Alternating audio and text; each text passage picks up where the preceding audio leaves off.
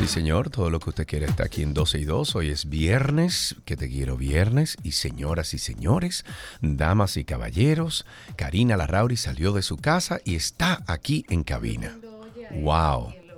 ¿Quién- ¿En qué micrófono que tú estás? En el 1. Micrófono, como ahora tú sí. quieras. ok. Ya, ya, ya. Quien lo oye a él parecería como que él vive aquí adentro, ¿verdad? Bueno, pero Como vengo que más que tú. todos los días. Vengo más que tú. Tú vienes por razones de trabajo, no porque quieres estar con yo, tu equipo. Yo vengo los viernes aquí, Ajá. además de todo lo que tengo que hacer para verlos. No, porque no tienes otra opción. No, mentira. No, Eso es todo mentira. Bienvenidos. Gracias por estar con nosotros. Hasta las 2.30 de la tarde estaremos con ustedes compartiendo todas las informaciones hoy viernes. Vamos a tratar de que sea ligero, pero hay informaciones que no podemos dejar de compartir. Eh, la Yes. preocupación porque desde ayer en la noche unidades del Cuerpo de Bomberos allá en Santiago están intentando eh, sofocar un incendio que está afectando una instalación en una zona franca.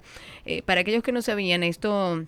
Y según las informaciones que salen, es una zona franca de fabricación de textiles. Está ahí en Villa Liberación, en la otra banda, que queda como en la parte suroeste de la ciudad. Las unidades de bomberos que han tenido trabajo este año, señores. De otras localidades incluso se sumaron a estas labores para tratar de controlarlo. De acuerdo con el propietario de la empresa que se llama Fashion Textil, a las 10 de la noche llegó la energía eléctrica, o sea, llegó la luz y se produjo una explosión que desencadenó en este incendio. El, este empresario explicó que su fábrica está totalmente destruida, ahí trabajan 200 personas, las pérdidas económicas superan los 10 millones de dólares. Ay, Karina Larrauri. ¿Qué pasó? Voto- ¿Tú sabías que ¿Qué? si yo te digo voto en casa, ¿qué tú piensas? Que voy a votar el- ¿En mayo en mi casa por computadora. Bueno, la Junta Sería maravilloso Ajá. si funciona. Exacto.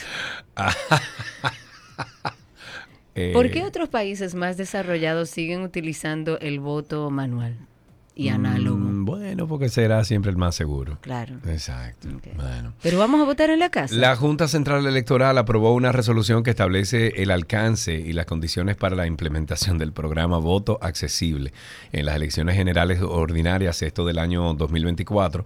Este programa está destinado a facilitar y asegurar el ejercicio del sufragio a personas que, según su condición, requieran medidas y acciones especiales Ah, pero esto- eso es otra cosa. por parte bien. de los órganos.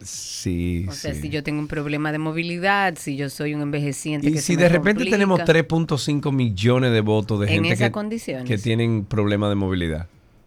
Lo que habría que ver es, ¿va a votar a través de un sistema Vamos a ver. eh, digital Mira, o va a vot- van a ir a llevarle para que ella marque y Mientras- se la lleve? Mientras tanto, esta resolución establece en uno de sus eh, artículos que la disposición sobre el tema son de aplicación obligatoria para todo el personal interviniente en este proceso electoral, incluidos los miembros de las juntas electorales, ahí están las oficinas de coordinación de logística electoral en el exterior, están los colegios electorales, la Policía Militar Electoral y el personal de la Junta Central Electoral. Desde la Junta Central han explicado que este voto en casa es el programa piloto destinado al ejercicio del sufragio activo a los domicilios de las personas que por motivos de discapacidad física severa, condición motora severa, bueno, que no puedan llegar, ¿verdad? Que no pueden acudir a su colegio Ay, electoral bien, en la fecha señalada.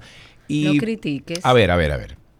Te pregunto, en un país como este, que hay tanto chance de cualquier cosa, corrupción, lo que tú quieras, venta, lo eh, que compra de votos. Es Ajá. una lástima que, lo- que lo veamos así, pero eh, ¿Tú estamos crees- acostumbrados a ese riesgo. ¿Tú crees que conviene, Karina Larrauri, abrir una oportunidad más para poder hacer lo incorrecto? No, no sé. No, no sé, no sé. No es más Eh, fácil, no es más fácil que tú le proveas un vehículo y lo vaya y lo busque y lo lleven. Eso pensé, dije, Claro. bueno, si, si mantenemos la misma estructura de voto, en vez de yo llevarte todo allá, Claro. yo te ayudo a trasladar. Ven, yo te yo- y si tú- garantizo ¿qué es lo que medianamente la seguridad de ese Tú, voto. tú lo que quieres es una, qué sé yo, una, eh, una van con plataforma. Bueno, pues vamos a alquilar, señores, Ay, para este sufragio 20, 30 40 van con y vamos arriba, porque claro. que y sacar lo hace un por voto. cuadrante, por lugares donde voten, por donde están las No, escuelas. no, no, no, no, no, no, no, no creo que es buena idea en un país como este. Honestamente lo digo, no es porque pienso que el país sea X, Y, Z, pero conocemos la historia de un país que se presta para cualquier cosa, la gente se presta para cualquier cosa, sobre todo para el soborno y la compra de votos. En temas No sé. políticos partidarios, eh, eh, eso es una norma en nuestro país. No a sé. mí no me parece mal que se tome en cuenta esa gente que Eso no puede sí, trasladarse. eso sí. Me parece muy bien que lo tomen en cuenta. ¿Cuál es la forma correcta de hacerlo y la que garantiza más fidelidad y transparencia?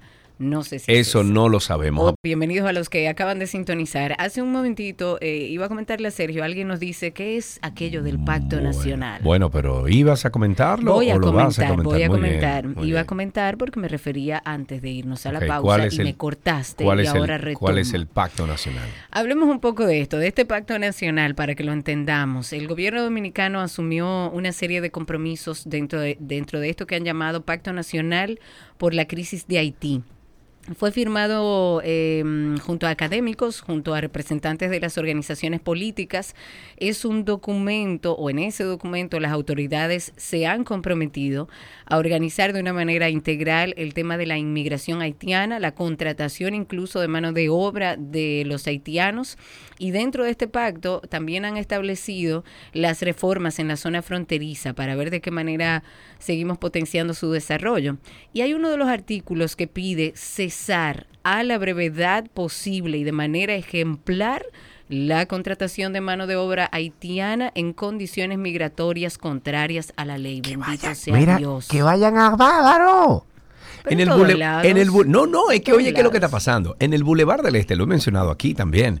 En el Boulevard del Este, Karina, a las 7 de la mañana tú pasas, cuando tú vas desde Punta Cana hacia Bávaro, en el Boulevard del Este, y son cientos de indocumentados que se ponen a los extremos de la calle, o sea, a los extremos de la avenida, y por ahí pasan los camiones y dicen, necesito 20, vengan y se montan 20 y ya saben cuánto le van a pagar todo, pero son todos indocumentados. ¿Cómo yo sé eso? Porque en varias ocasiones, cuando viene la famosa, entre comillas, camiona, viene la camiona, tú ves los cientos de gente eh, indocumentados corriendo, Corriendo. hacia el matorral, hacia los, eh, ¿cómo se llama? Los manglares, para adentro, hacia el matorral, para allá, para perderse. Claro.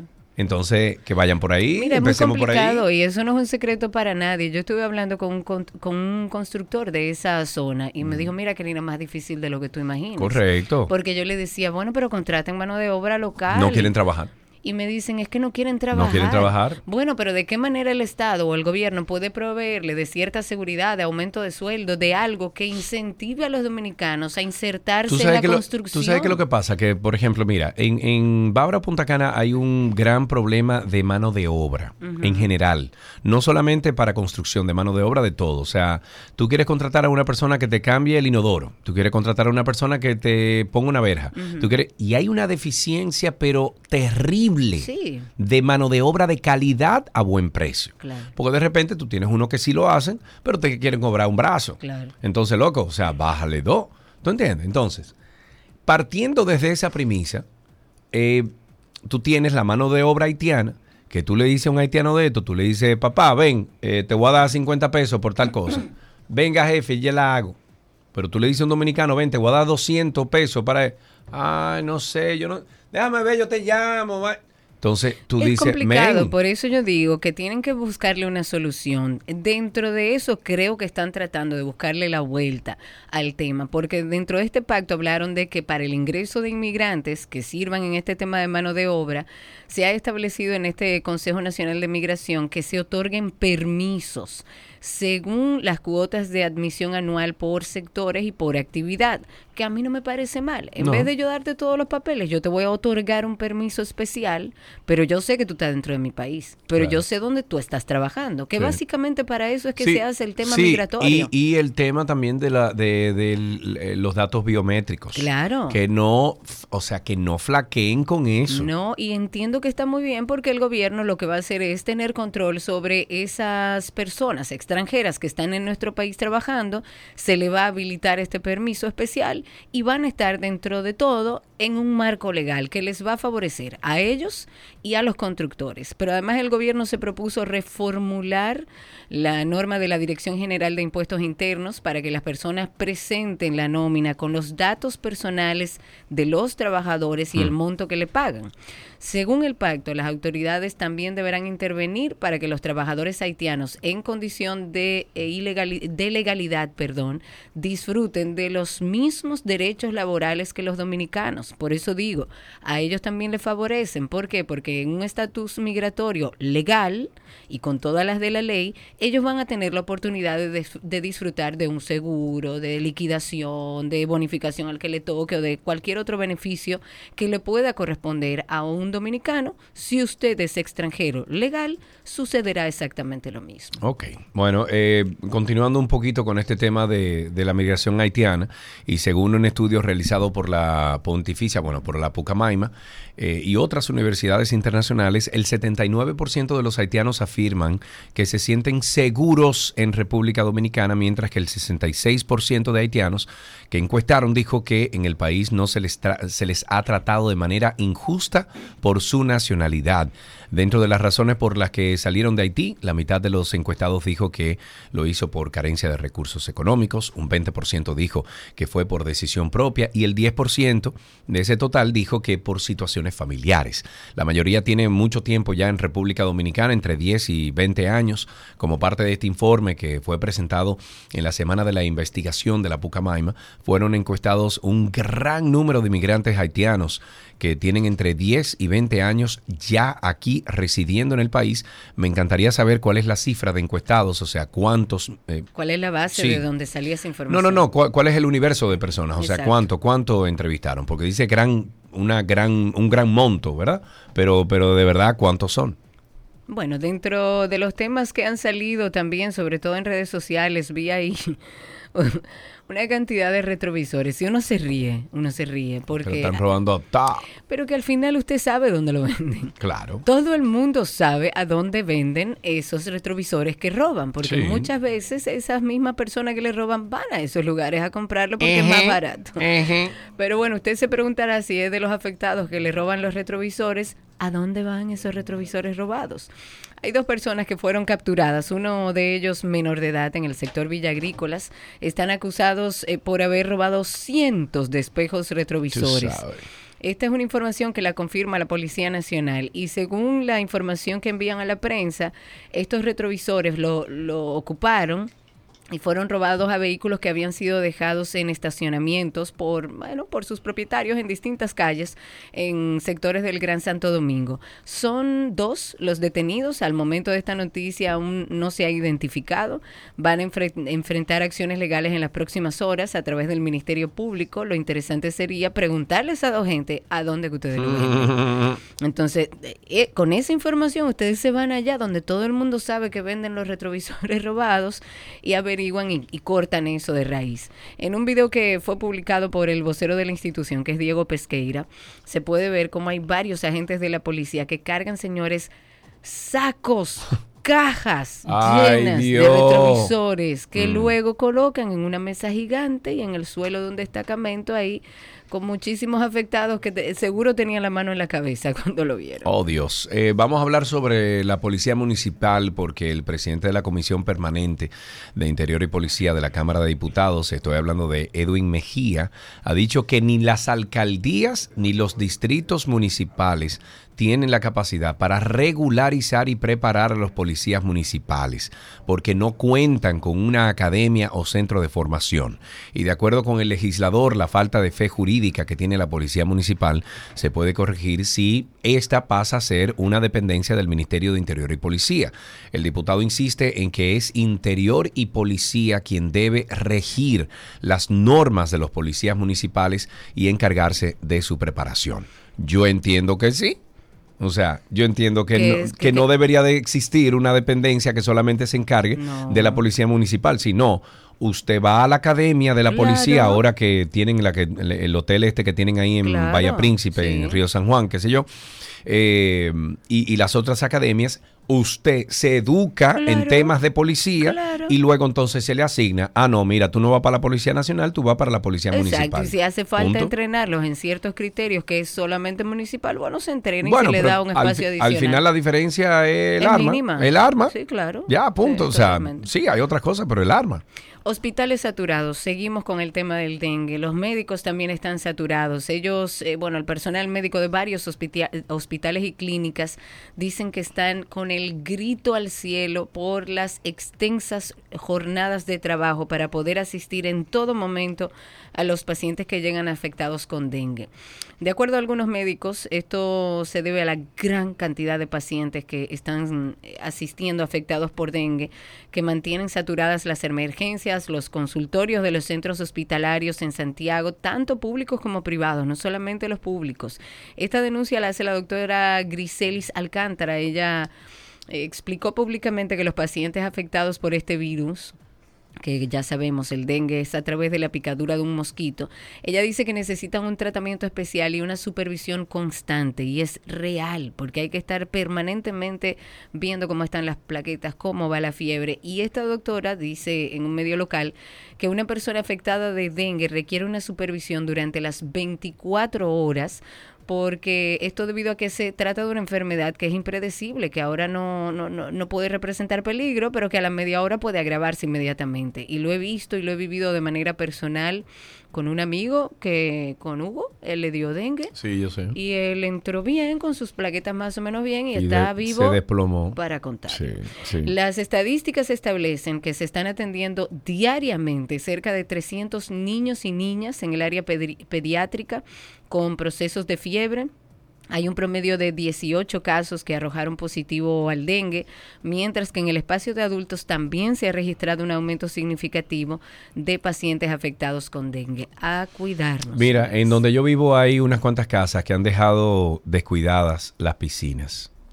Y antes de ayer, creo que fue una de las vecinas me dijo, óyeme, ayúdanos a ver si tú puedes hablar con alguien aquí en la oficina o algo.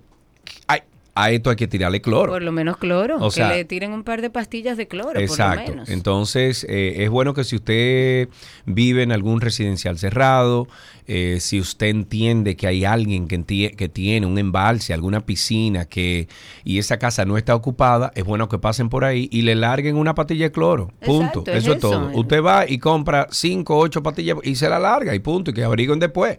Porque mientras tanto no se pueden crear criaderos de, de mosquitos como eso. Y eso es un gran criadero. Es- exacto. Entonces, bueno, en otro tema, la Oficina Nacional de Estadística, la ONE, ha publicado la metodología para la medición de la población joven que ni trabaja ni estudia o realiza alguna capacitación en República Dominicana. Y según estos datos, la institución del 2022, esta, esta población, hay 309.611 personas.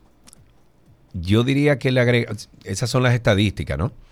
Agrégale ahí 100 mil más.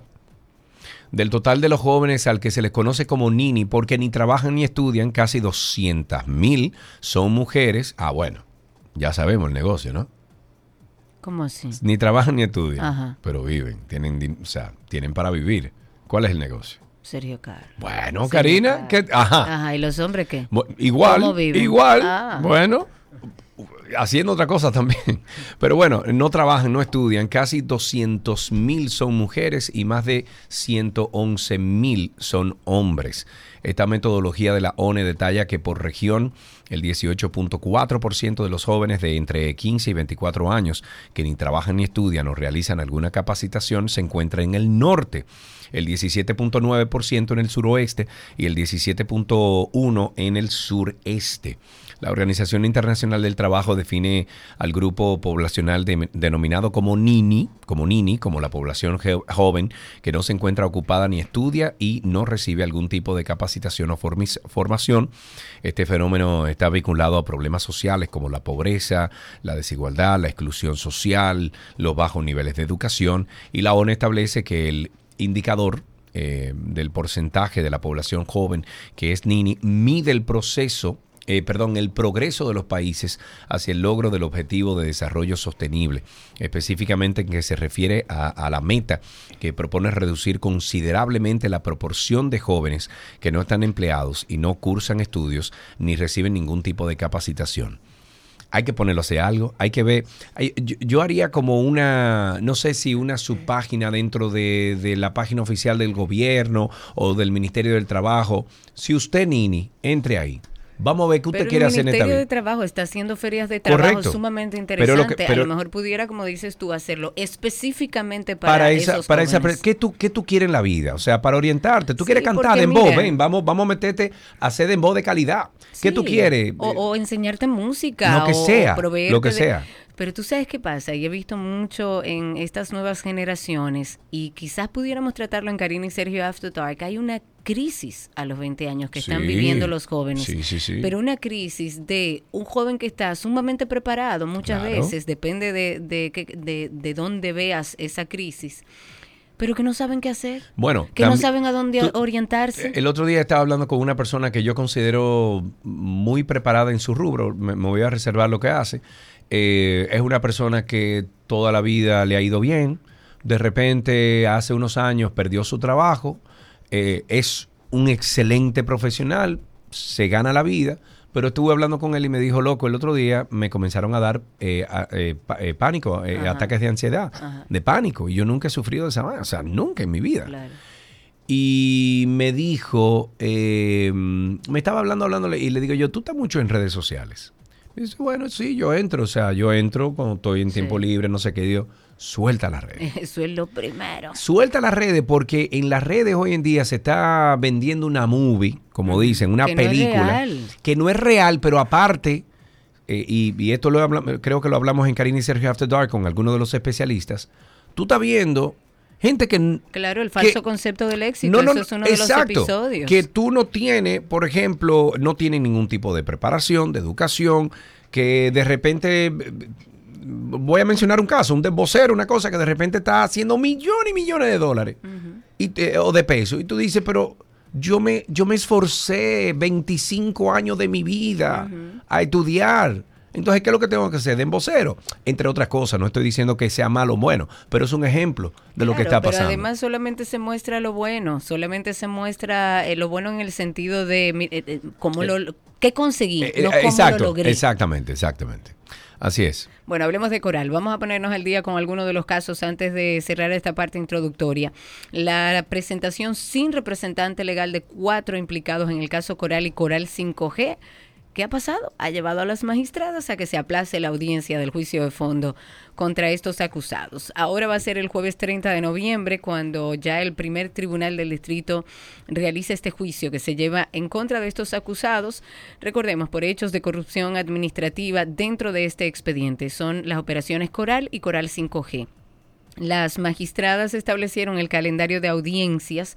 Esto será los días martes y jueves a las 9 de la mañana. Pero además el Pleno del Tribunal decretó el abandono de defensa de uno de los acusados y se ha ordenado que sea representado por un defensor público. Me encantaría saber cuál de los encartados. En audiencia, uno de los abogados defensores solicitó al tribunal que se le otorgue la reposición de plazo. Es un pedimento al que el Ministerio Público se opuso y pidió al tribunal eh, que fuera rechazado pero siguen estancados los casos, eh, o digamos que avanzando de una manera muy lenta. Para finalizar, el director ejecutivo de Educa ha informado que en los últimos 10 años el sistema de educación ha recibido una gran inversión equivalente a 4.8 billones, o sea, 4.800 millones de pesos.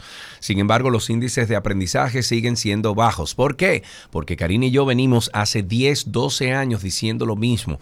Hay que cambiar el método porque no está funcionando. El método con el cual se está enseñando a los niños y niñas dominicanos no está funcionando. Y hasta que se haga una revisión exhaustiva y se haga un levantamiento de cuáles son los métodos a nivel internacional en otros países, en otras, eh, en otras regiones que se están utilizando, que son de éxito para cambiar este embotellamiento que nosotros tenemos desde chiquito, que tú- todo es por embotellamiento, no por aprendizaje, entonces vamos a seguir igual Y agrégale a eso que esto, a ver, no, no, no todos, pero hay profesores muy deficientes en este país Mira, que no, no son, no son maestros. No son maestros. No son eh, maestros. que están ahí, muchos de ellos, eh, por temas políticos, partidistas. Pero se ha trabajado. Recuerdo que hablábamos de este tema y eh, justamente alguien de Educa nos decía, mira, la metodología se ha trabajado en ella. Lo que pasa es que tenemos todavía muchos maestros que no tienen idea de cómo aplicarla. Bueno, Entonces, se está haciendo un trabajo lento, muy lento, para eso son los concursos de los docentes, para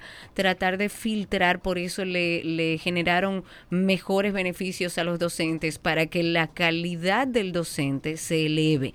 Pero eso es un proceso que nos llevará años, porque hay Estamos tarde. muchísimo- Eh, Estamos tarde. Yo siento que sí, que tarde. puede ser un trabajo un poco más rápido, sobre todo con la gran inversión que se hace en educación en nuestro país. O sea, ojalá podamos ver que estos resultados de PISA y todas estas evaluaciones que se hacen de la educación en nuestro país tengan mejores resultados, porque es inaceptable que se invierta tanto dinero en educación y que no podamos ver año tras año por lo menos un mínimo de mejoría en la educación. así empezamos 12 y 2. Gracias por la sintonía. Regresamos de inmediato. Todo lo que quieres está en 12 y 2.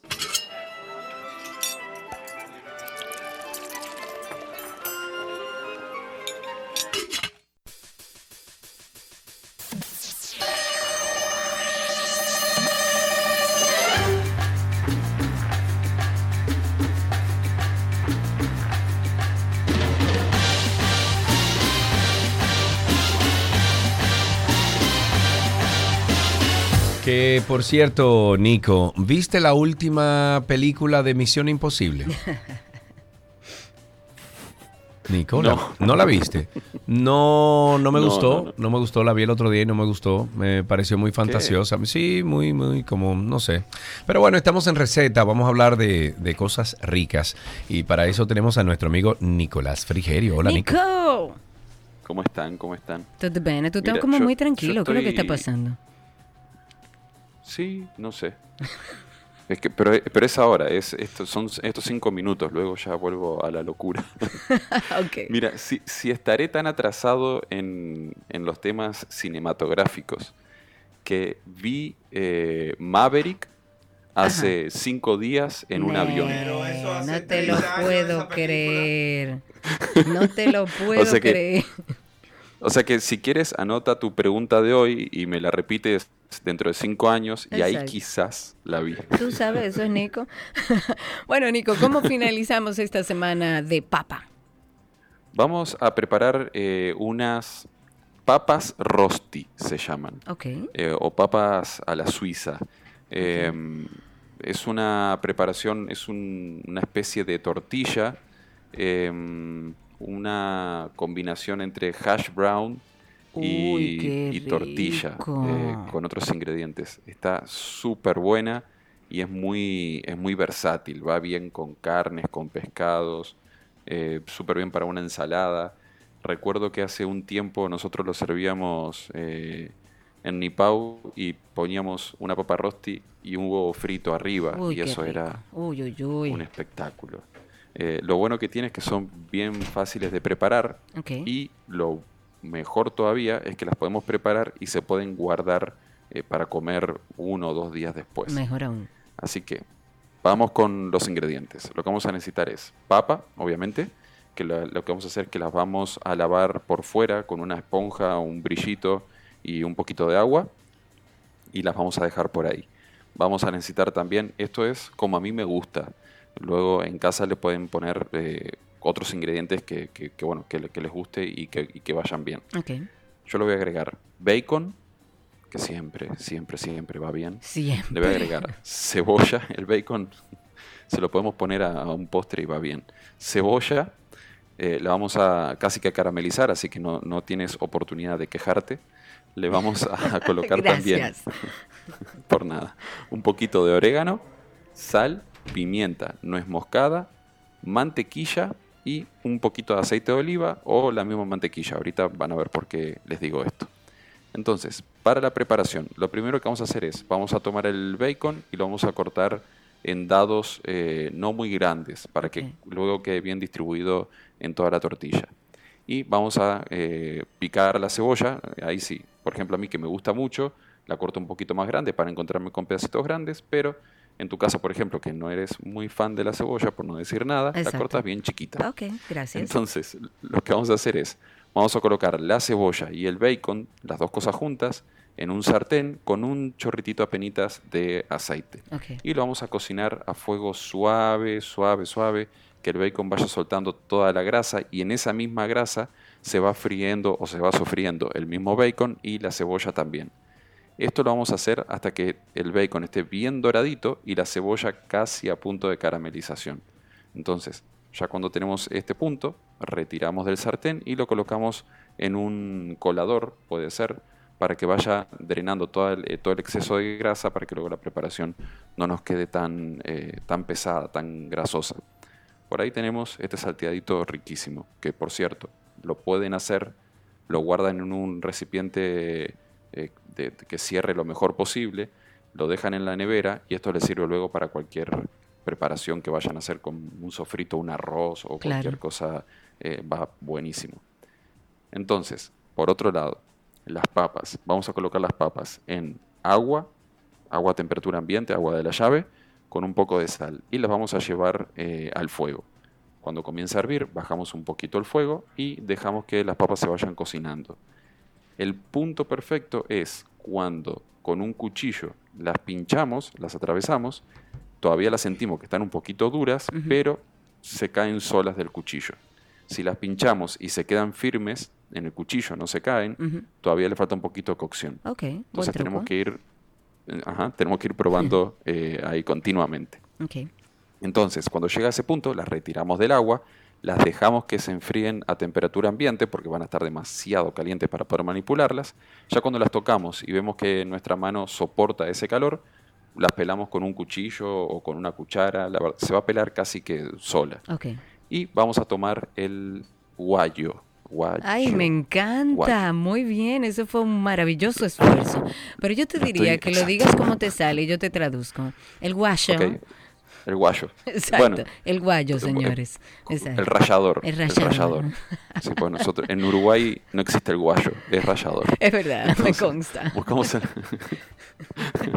buscamos el rallador y por la parte más gruesa vamos a rallar las papas. Las vamos a ir rallando en un bowl. Ya cuando las tenemos todas ralladas, vamos a agregar sal, pimienta, nuez moscada, el sofrito que teníamos de la cebolla y el bacon, un poquito de orégano. Vamos a mezclar bien todo esto. Con el mismo calorcito que tiene, vamos a agregar un poquito de mantequilla. La mantequilla lo que va a hacer es que le va a dar, además de que le va a aportar grasita y sabor, eh, va a hacer que todo se una bastante. Entonces, aquí lo que vamos a tener como una... Va a ser bastante pastosito. Si, si está muy suelto, hay que agregar un poquito más de mantequilla. Eh. Porque la idea es que luego cuando la pongamos en el sartén, pues quede compacto. Entonces, lo que vamos a hacer es, vamos a tomar un sartén, preferiblemente de hierro, porque eh, hace la función de antiadherente eh, y todo queda muy doradito, muy bonito. Si no, cualquier sartén que tengan en casa, pero importante que sea antiadherente para que luego no, no se pegue. Ok. Vamos a poner un poquito de aceite de oliva o un poquito de mantequilla, lo que más les guste. Y aquí tenemos muchas opciones. Podemos hacer tortillitas pequeñas, tortillas más grandes, eh, tortilla que ocupe todo el sartén. Depende mucho de, de lo que quieran hacer.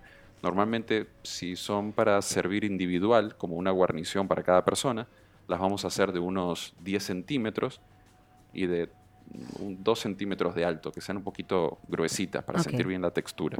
Entonces lo que vamos a hacer es, formamos esa tortilla. La forma más fácil es, hacemos una bola con, con las manos. Cuando las colocamos en el sartén, la aplastamos un poquito y ahí ya queda bastante formadita, queda bastante redondita. La doramos bien de un lado, a temperatura medio baja, para que se caliente bien por dentro eh, la tortilla, porque es bastante gruesa. Cuando está bien doradita, la volteamos, que se dore bien del otro lado, retiramos y ya estaría listo para disfrutar. Esta misma preparación, en este mismo punto, lo que podemos hacer también es la dejamos a enfriar a temperatura ambiente, la guardamos en la nevera y al otro día le podemos dar un toquecito de micro o un toquecito otra vez de sartén y estaría lista para, para consumir y va a estar buenísimo. Muy rico, muy rico. Lo lamentable es que si quiero hacer la receta no va a estar en la página, todo de memoria. Si no, llamen a Nico, más bien, contacten a Nico a través de su cuenta de Instagram, Nico el Chefo. Nico el Chefo. Nico, gracias. A ustedes, buen fin de semana. Un abrazo grande. Nicolás Frigerio estuvo con nosotros en nuestra receta imposible, recordándoles que Nico está nueva vez en Instagram, Nico el Chefo, por si necesita cual- cualquier detalle. Y si alguien por ahí escribió la receta, envíelo. Ya regresamos.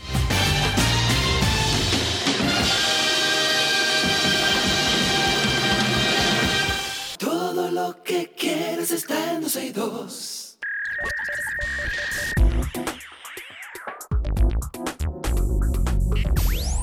TikTok ha comenzado a probar la capacidad de publicar videos más largos que duren hasta 15 minutos, aumentando los 10 minutos de duración máxima que se permiten ahora mismo.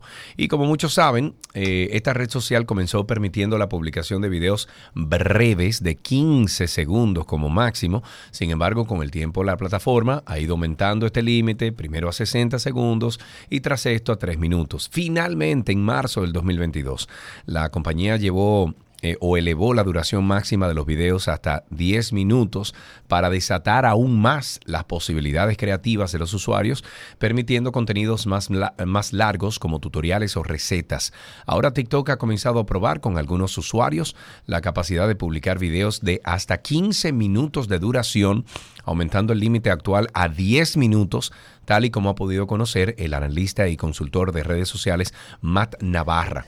En este sentido, según muestra Navarra, en una captura de pantalla a través de una publicación de en Threads en Instagram, básicamente TikTok ha introducido esta característica como una novedad de la app y según explica, los usuarios podrán subir los videos de 15 minutos desde la aplicación en sus smartphones o desde la versión de la red social para escritorio. Por el momento se trata de una característica de en prueba, por lo que solo tienen acceso algunos usuarios. Así con la aplicación de duración máxima de los videos, TikTok favorece así que los usuarios generen un tipo te ahogaste, fue. Sí, ok. Dale por, dale por la espalda, se, se está ahogando. Karina, dale por la espalda, se está ahogando. Dale duro, dale, suénala. Suénala. Entonces, así con la aplicación de duración, digo, la ampliación de duración máxima de los videos, TikTok ofrece que los usuarios generen un tipo de contenido más largo, que anteriormente era más complicado de compartir en la plataforma. Otra de las noticias es que Google realiza eh, eh, algo que se llama Google Realidad Aumentada Beauty. Esta herramienta de inteligencia artificial ahora permite que los usuarios puedan probar virtualmente cosméticos o tintes de cabello antes de tomar una decisión final. Esto lo hace directamente desde sus navegadores móviles y los anuncios Google Shopping. Y según la empresa, los compradores interactúan con productos de belleza un 10% más cuando la realidad aumentada está presente. Esta entre eh, estas nuevas herramientas eh, que la compañía tecnológica incorpora para mejorar esta experiencia de compra, la más destacada es la que facilita probar diferentes tonos de, bases y tintes para cabellos, algo que o promete revolucionar la forma en que las personas eligen un próximo cambio de look capilar.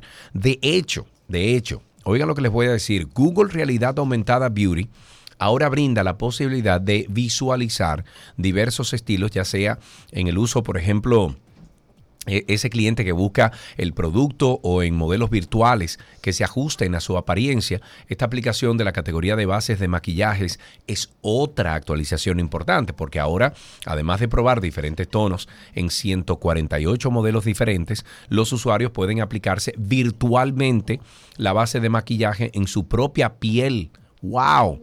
Lo que significa y eh, eh, bueno, lo que significa que esto facilita la búsqueda de una combinación perfecta. Esto representa un paso importantísimo para los consumidores en línea, debido a que pueden ver en tiempo real si el artículo que buscan se adapta al tono de piel y de cabello. De hecho, entre la experiencia de compra en tiendas físicas y en línea, brindando a los usuarios una forma innovadora de explorar productos de belleza desde la comunidad de sus hogares. Yo voy a entrar a Google Shopping a ver cómo es que funciona esto, porque si de repente también nos podemos poner, qué sé yo, camisas, pantalones, eh, uno puede, puede probar ahí y, y ver cómo le queda. Y si, y si uno puede subir una foto en cierta dimensión eh, o, o más bien en cierto modo de, de tercera dimensión a la plataforma, ya uno, eh, hey, eh, suena bonito, suena bonito. Siempre recomendándoles que, por ejemplo, en el día de hoy usted sintonice porque a las 7 de la noche sale un Karina y Sergio After Dark. Es nuestro contenido de bienestar que hacemos eh, en la plataforma, en cualquiera de las plataformas de podcast. Eh, usted lo busca en Google como Karina y Sergio After Dark. El de esta noche está buenísimo y no se lo puede perder. Hasta aquí lo mejor de la web en 12 y 2.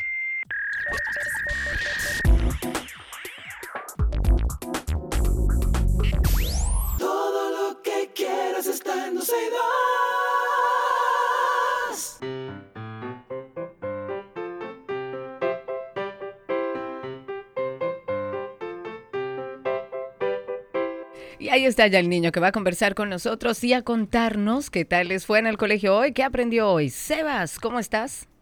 Bien, ¿Cuántos años tienes? nueve. Nueve años. ¿Y en qué colegio estás?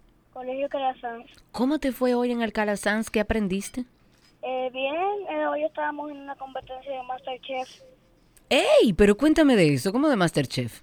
O sea, estábamos, nosotros nos, nos tocó el sistema montañoso y a algunos compañeros les tocó alguna otra cosa de naturales. Ajá. ¿Y entonces ustedes qué hicieron? Nosotros hicimos el sistema montañoso y ¿Y tú qué presentaste? yo estaba presentando la sierra, la, la montaña volta- volcánica, la meseta, Ah, pero muy bien. ¿Y cuál es la materia que más te gusta, Sebas? naturales. Natural. Evidentemente. ¿Y te sabes algún chiste, una adivinanza? Eh, sí, me suena adivinanza. Pues adelante usted. Hay tres mujeres caminando en la calle, una flaca, una gorda y una medio flaca, medio gorda. ¿Cuál de todas se moja?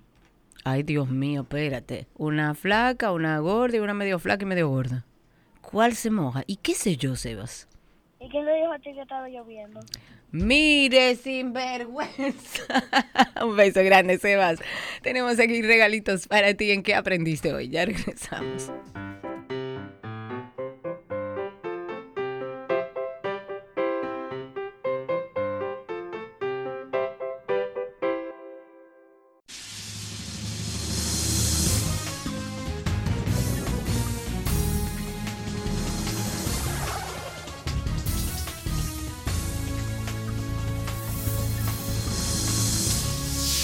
Estamos en Cine en 12 y 2 y eso quiere decir que ahora vamos a hablar del séptimo arte con nuestra queridísima amiga y productora para siempre de este programa, Anaina. Anina Rodríguez. Anaina, nos dijeron que tú Hola, ibas... chicos, no- ¿cómo están? Nos dijeron que tú ibas a venir. Sí, no entendí. No entendí.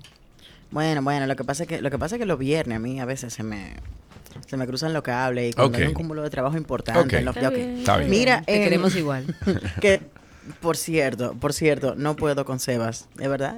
No, es verdad. Que ¿Quién diantre dijo que, que estaba lloviendo? ¿Quién- quién? Mira, para que tú veas que lo, lo que es prestarle atención a los pequeños detalles. Claro. Claro. Bueno, hablemos entonces del séptimo arte y me imagino que vamos a hablar de Halloween, digo yo.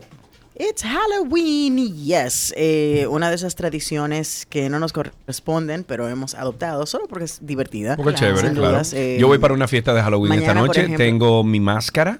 Ah. Mm. eh, tengo, nadie me va a conocer. Tengo mi disfraz y No, todo esta noche. Sí, claro.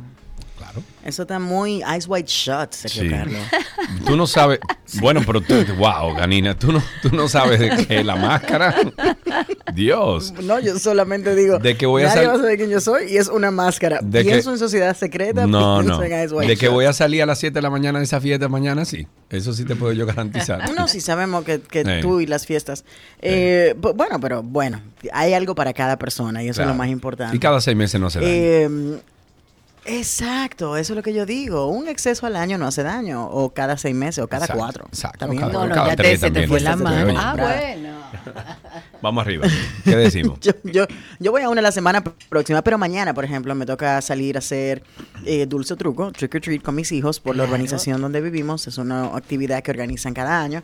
Y entonces, eh, justo lo decía Miguel hace un momentito, le dije, controle, mañana quiero, cuando lleguemos de hacer trick or treat, quedarnos en la casa con una pizza y los dulces y ver Claro. Una película de terror con los niños. Claro. Y em, Halloween es una de las épocas que los niños más disfrutan porque a pesar de que hay mucho cine terrorífico, también hay mucho cine eh, de miedo, pero eh, no digamos infantil necesariamente, pero sí familiar. Películas clásicas como eh, The Big Pumpkin de Charlie Brown y La gente de Snoopy es una que es tradición básicamente, pero por ejemplo, tú piensas en una plataforma como Disney Plus que tiene disponible películas como Hocus Pocus 1 y Hocus 2. Pocus. Eh, son películas que se pueden disfrutar en la eh, en familia, la historia de esas tres hermanas brujas que salen a A bueno, brujulear. para crear un poco de caos, porque eso es lo que le toca. A, brujulia- a, a brujear por ahí. No, no, no, a brujulear, a brujulear, Pero a claro. por ahí. Ok.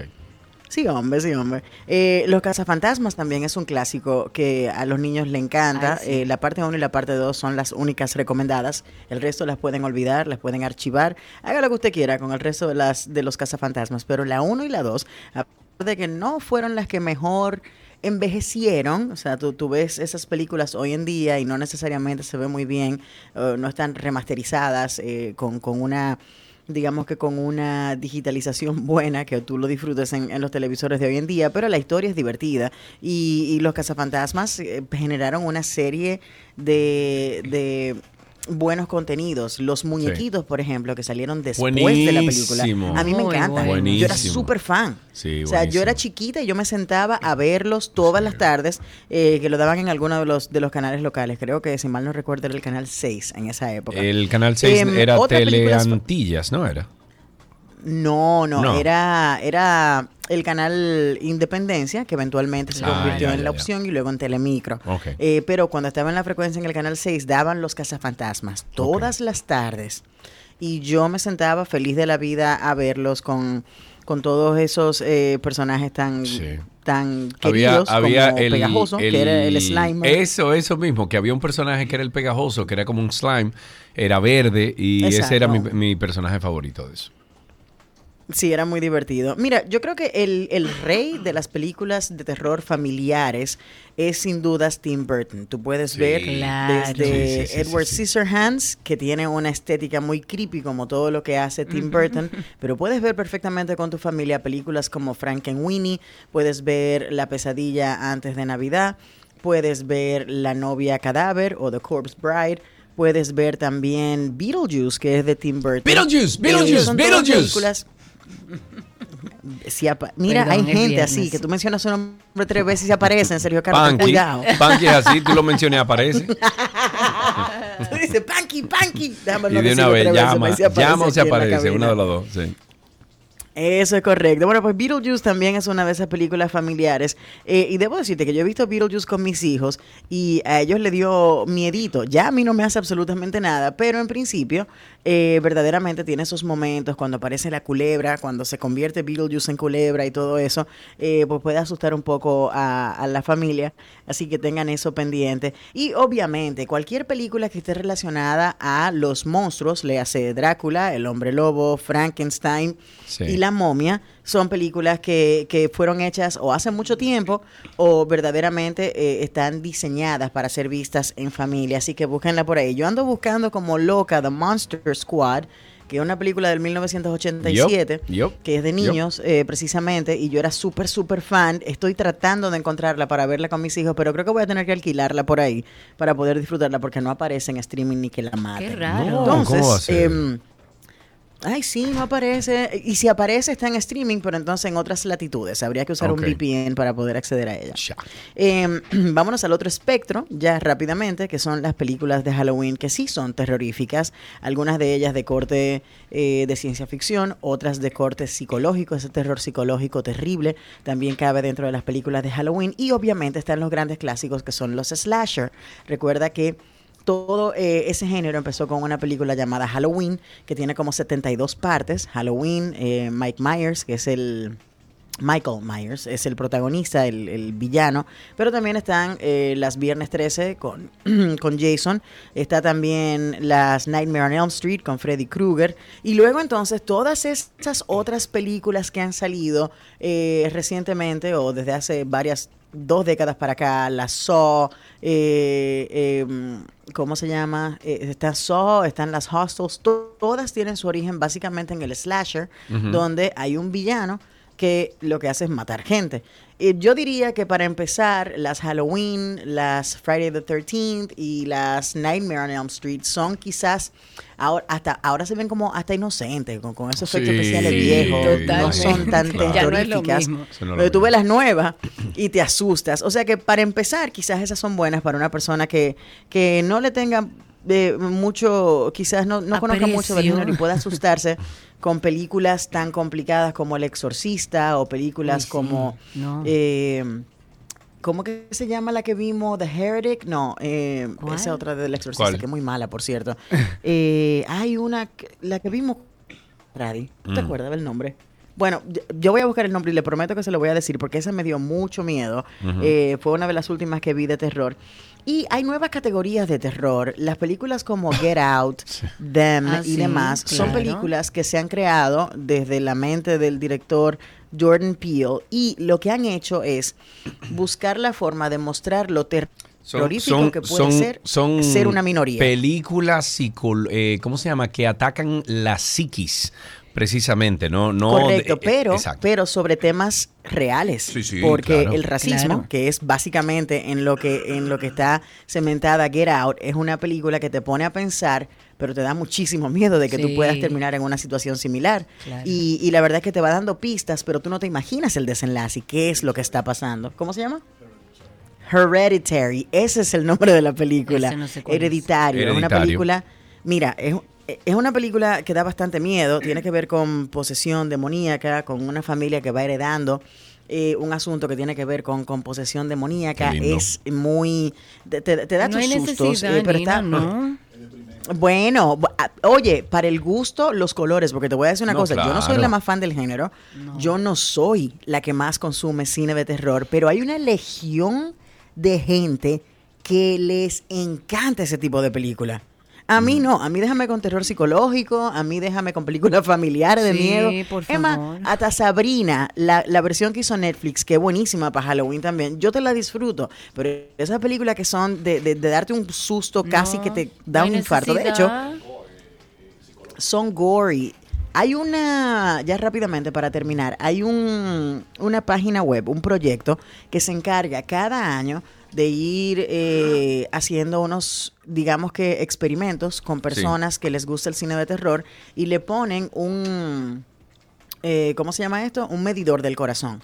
Entonces, mientras ven la película, van viendo Ah, cómo ya, reacciona ya, ya, el corazón de estas personas Sí. para entonces decir cuáles son las películas que más miedo dan. Y, Her- y Ya. Hereditary creo que quedó en el puesto número uno o dos, si mal no recuerdo. O sea que hay de todo en la viña del Señor y hay una película de miedo para cualquier eh, personalidad Sí. y ahí están todas. Hay muchísimos listados que ustedes pueden ver. Hay gente que le gusta el, el miedo como The Shining, que es psicológico, Sí. pero que no necesariamente es tan gory como una hostel, por ejemplo. O sea que sí, hay de to- todo para todos. ¿Y qué tal, es, qué eh, tal Anina, claro, si yo te digo I ate leather?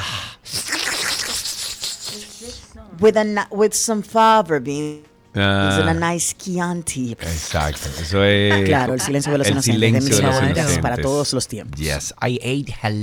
Eso ¿Cómo era es que se llamaba el personaje de, de Jodie Foster? Se llamaba. Mm, qué Eh. Eh, Clarice. Clarice. Clarice. Oh, Clarice. Thank you for visiting me again. Yes.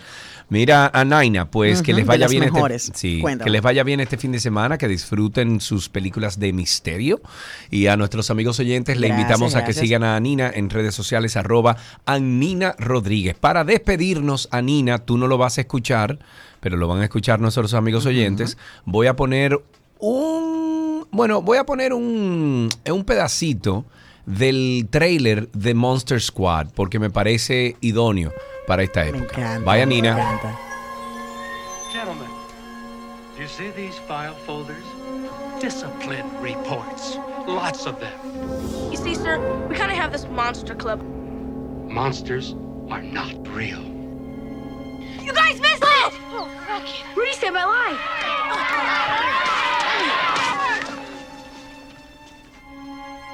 Yeah, what the hell's Monster Squad? It's us. We're the Monster Squad. Good and evil are in constant flux back and forth. Only once every hundred years are these forces balanced. And what about the amulet? At the stroke of midnight, the amulet becomes vulnerable. And at that moment, it can be shattered. There's a monster in my closet.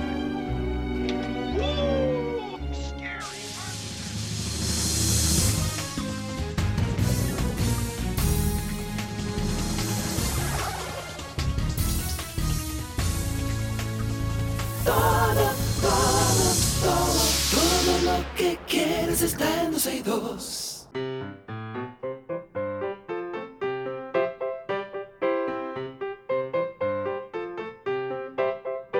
Y ya tenemos a un campeón en la línea. Buenas tardes, eh, campeón. No tenemos su nombre, pero le estamos preguntando a ver cómo usted se llama. A mí me fue bien, gracias a Dios. Ay, me le fue bien. Ah, muy bien. ¿Y tu nombre? ¿Y tu nombre cuál es? Ok, vamos, vamos a bajar el volumen del radio a lo más mínimo que podamos para que entonces podamos escuchar tu voz. ¿Qué edad tú tienes, amigo? Eh, 11. 11 años. Muy bien. ¿Fuiste al colegio esta mañana? Sí. Bien. ¿En qué colegio tú estás? Sonrisa Esperanza en los frailes. Ah, muy bien, en los frailes, excelente. ¿Cuál de todas las materias que tú presentas, cuál es la que más te gusta? Eh, lengua española, ¿Y cuál es la que menos te gusta? matemáticas, ¿Y cuál es la que te gusta más a media, por ejemplo? eh, naturales. Natu- ah, natural. Natural, en natural él se lleva bien ahí. exacto. Muy bien. ¿Y qué aprendiste hoy? Cuéntanos algo. Que hay que aprender a compartir. Muy bien, Claro eso decía sí, Barney. claro el que sí. secreto de la amistad es compartir. Vaya, dígale eso a Israel y Palestina. No, Muchacho. me pasé, me pasé, me pasé, me pasé. me pasé. Mire, ¿te sabes algún chiste, una canción? Adelante usted. No. ¿Qué le hizo un techo a otro techo? ¿Qué le dice un techo a otro techo? Techo de menos. Wow, wow. wow, ok. Está bueno. Está bien, está techo de menos. Techo, te- techo, Techo de menos. Techo de Techo menos. de menos. Sí, sí. Mm. Tenemos regalitos para ti. Sí, no te preocupes. Hasta aquí, ¿qué aprendiste?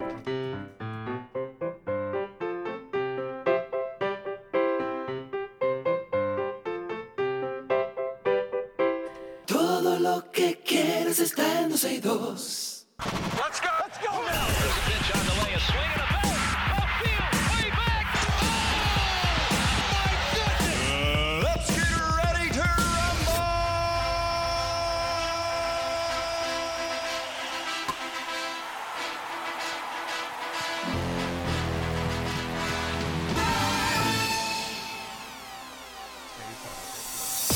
rumble. Bueno. Bueno, bueno, bueno. Dale, dale, que hoy me siento Cántala, bien, hoy me Chiqui, siento bien. cántala.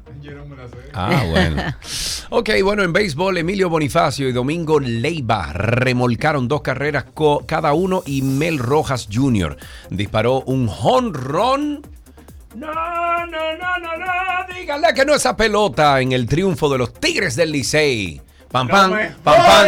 Voy, voy, pam, pam, pam, pam, pam, pam, pam, pam, pam, pam. Ok, muy bien. Ah, ya, ok, ok. 6-4 sobre los toros del este. ¡Ay! Los toros del este. Ese no es el equipo de, de Gaby. Aquí todos somos toros. Pero Gaby, llámala. Un saludo muy especial. llámala en, No, llámala no ahí. En. WhatsApp, llámala. Eh, lo llamo. Llámala en WhatsApp, llámala. Y ponlo con lo- como todos los programas que ponen la bocina en el micrófono. Ponlo así. Llámala. Vamos a ver si Ella sale. tiene que estar escuchando. No importa, no importa. Llámala, ponla en, en altavoz. Claro que estoy escuchando. ¿Cómo te sientes con la derrota de anoche, eh, Gaby? Bueno, mire, déme para poderme llenar de odio, por decir así. Diablo, no. Eh, la noche anterior fue 13 a qué? A nada, a nada. Te amamos, Gaby.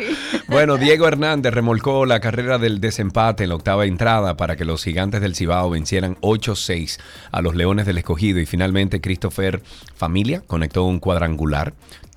¿Cómo que? Con las bases llenas y las estrellas orientales vencieron 13-5 a las águilas ¿Cuánto, cuánto, ibaeñas. cuánto? 13-5 a tus águilas una- ibaeñas. sí, es una, pala, pelita. es una pela, es una pela. Eh, esta noche las águilas se enfrentan al escogido, los toros jugarán contra los gigantes y el Licey, eh, el Licey, y el Licey Licey. Estrella. Ay, Vamos estrella oriental. Dale, vayan esta noche. En voleibol, señores, definitivamente son las reinas. Las reinas del Caribe volvieron a colocarse en lo más alto del trono en el voleibol, esto imponiéndose por una barrida 3 set por 0 ante el sexteto de Brasil en la final del día de ayer. Eso fue emocionante. Nuestra selección femenina nacional obtuvo su tercera medalla de oro am, a nivel de Juegos Panamericanos, incluido su segundo metal de primer lugar en varias citas consecutivas, luego del título logrado en la edición de Lima, Perú, en el año 2019. Ah, mira lo que encontré aquí que creo que puede funcionar solamente para Chiqui. A ver, aquí va, déjame ¿qué ver, será? que creo que puede. Óyelo ahí. Esa no es. Esa no es la canción, esa es la canción. Ah, Licey campeón, comenzamos dando palos. pero dice Licey campeón, dice Licey campeón. como Licey- nueva. Que estaban jugando la águila y Licey. Esa gente está bateando que no están dando break. Con la base llena, jurón de pierna, todo el mundo sé. Eh, así vocean de la grada. Licey campeón, así vocea la mano. Ey, está muy bien la canción. Me gustaba más la anterior. Sí. Sí. Ok. sí. Bueno, seguimos con algunas informaciones y es que de- de- de- de- de- Fútbol, el amigo. fútbol. Sí, Lionel Messi eh, del Inter Miami es finalista del galardón debutante del año de la mayor eh, de Major League Soccer. La liga anunció ayer los finalistas a los premios de este año y los ganadores serán anunciados a lo largo de los playoffs de la Copa MLS. No es sorpresa que el ar- el argentino que unió o se unió este verano al Inter Miami esté nominado a este galardón. El astro internacional generó furor desde que llegó a la máxima liga de fútbol en los Estados Unidos y sumó 11 goles y 8 asistencias desde que debutó con el equipo en la Copa de la Liga de la MLS. En boxeo, el boxeador dominicano Junior de los Santos logró la medalla de plata al vencer en la ronda final a Roscoe Hill. De los Santos ganó el combate 4-1, aunque previo a este compromiso había sido derrotado en su pelea semifinal ante Saidel Horta 4-1, que es de Cuba.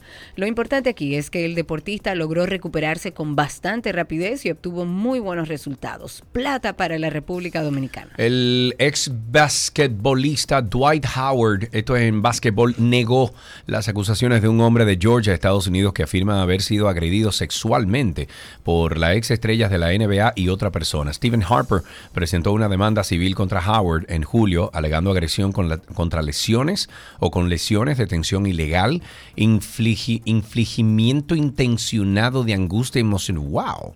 En una respuesta presentada esta semana por su abo- abogado, Howard describe el encuentro del 2021 en su casa como algo consentido y solicita que se destime el caso, se, se desestime el, el caso. Y hasta aquí las informaciones deportivas. Ya regresamos. Ujú.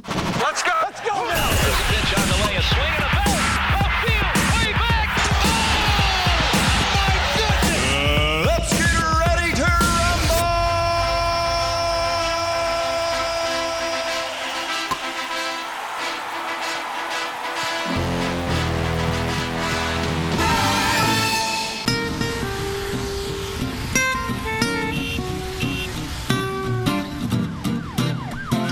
Estamos en tránsito y circo. Chiqui, nuestro querido Chiqui no quiere trabajar. Acaba de decir.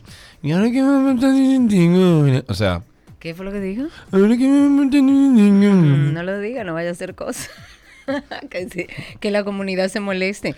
Bienvenidos a todos los que acaban de sintonizar. Aquí está nuestro querido Chiqui esperando por sus llamadas. Aló. 809-562-1091. 809-562-1091 es el teléfono aquí en 262. Vamos a empezar con esto. Vamos a empezar de inmediato. La pregunta del siglo. ¿Por qué la gente se molesta cuando un DGCET lo detiene? ¿Por Esa qué? Porque generalmente es para molestar.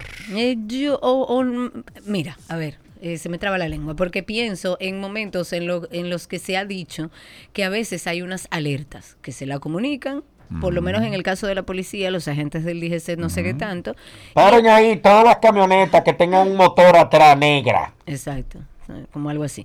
Pero la realidad es que vamos a abrir las líneas para que ustedes nos digan ¿Se molesta usted cuando un DGCET lo detiene? ¿Y Totalmente, por qué? Antes de ponerle algo que tenemos aquí. Totalmente. 809-562-1091. ¿Se molesta usted cuando un DGCET lo manda a parar? ¿Cuál es su reacción inicial cuando un ¿Y agente de la DGCET? Exacto. 809-562-1091. 809-562-1091. Mientras tanto, hoy se cumple ya, Karina, se cumplen nueve años del atentado en el metro de Santo Domingo. Wow, sí. Nueve años. ¿Cómo olvidarlo? eh? Para Sí. nosotros fue algo como tan raro. Eso no sucede en República Dominicana. Y escuchar sobre eso fue alarmante. Sí, bueno, 809-562-1091. ¿Se molesta usted cuando un agente del DGCET lo manda a parar?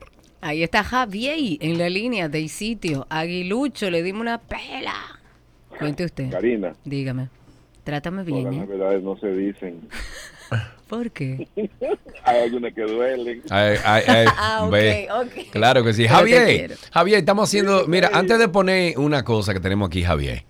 ¿A ti tú te quillas cuando te mandan a parar?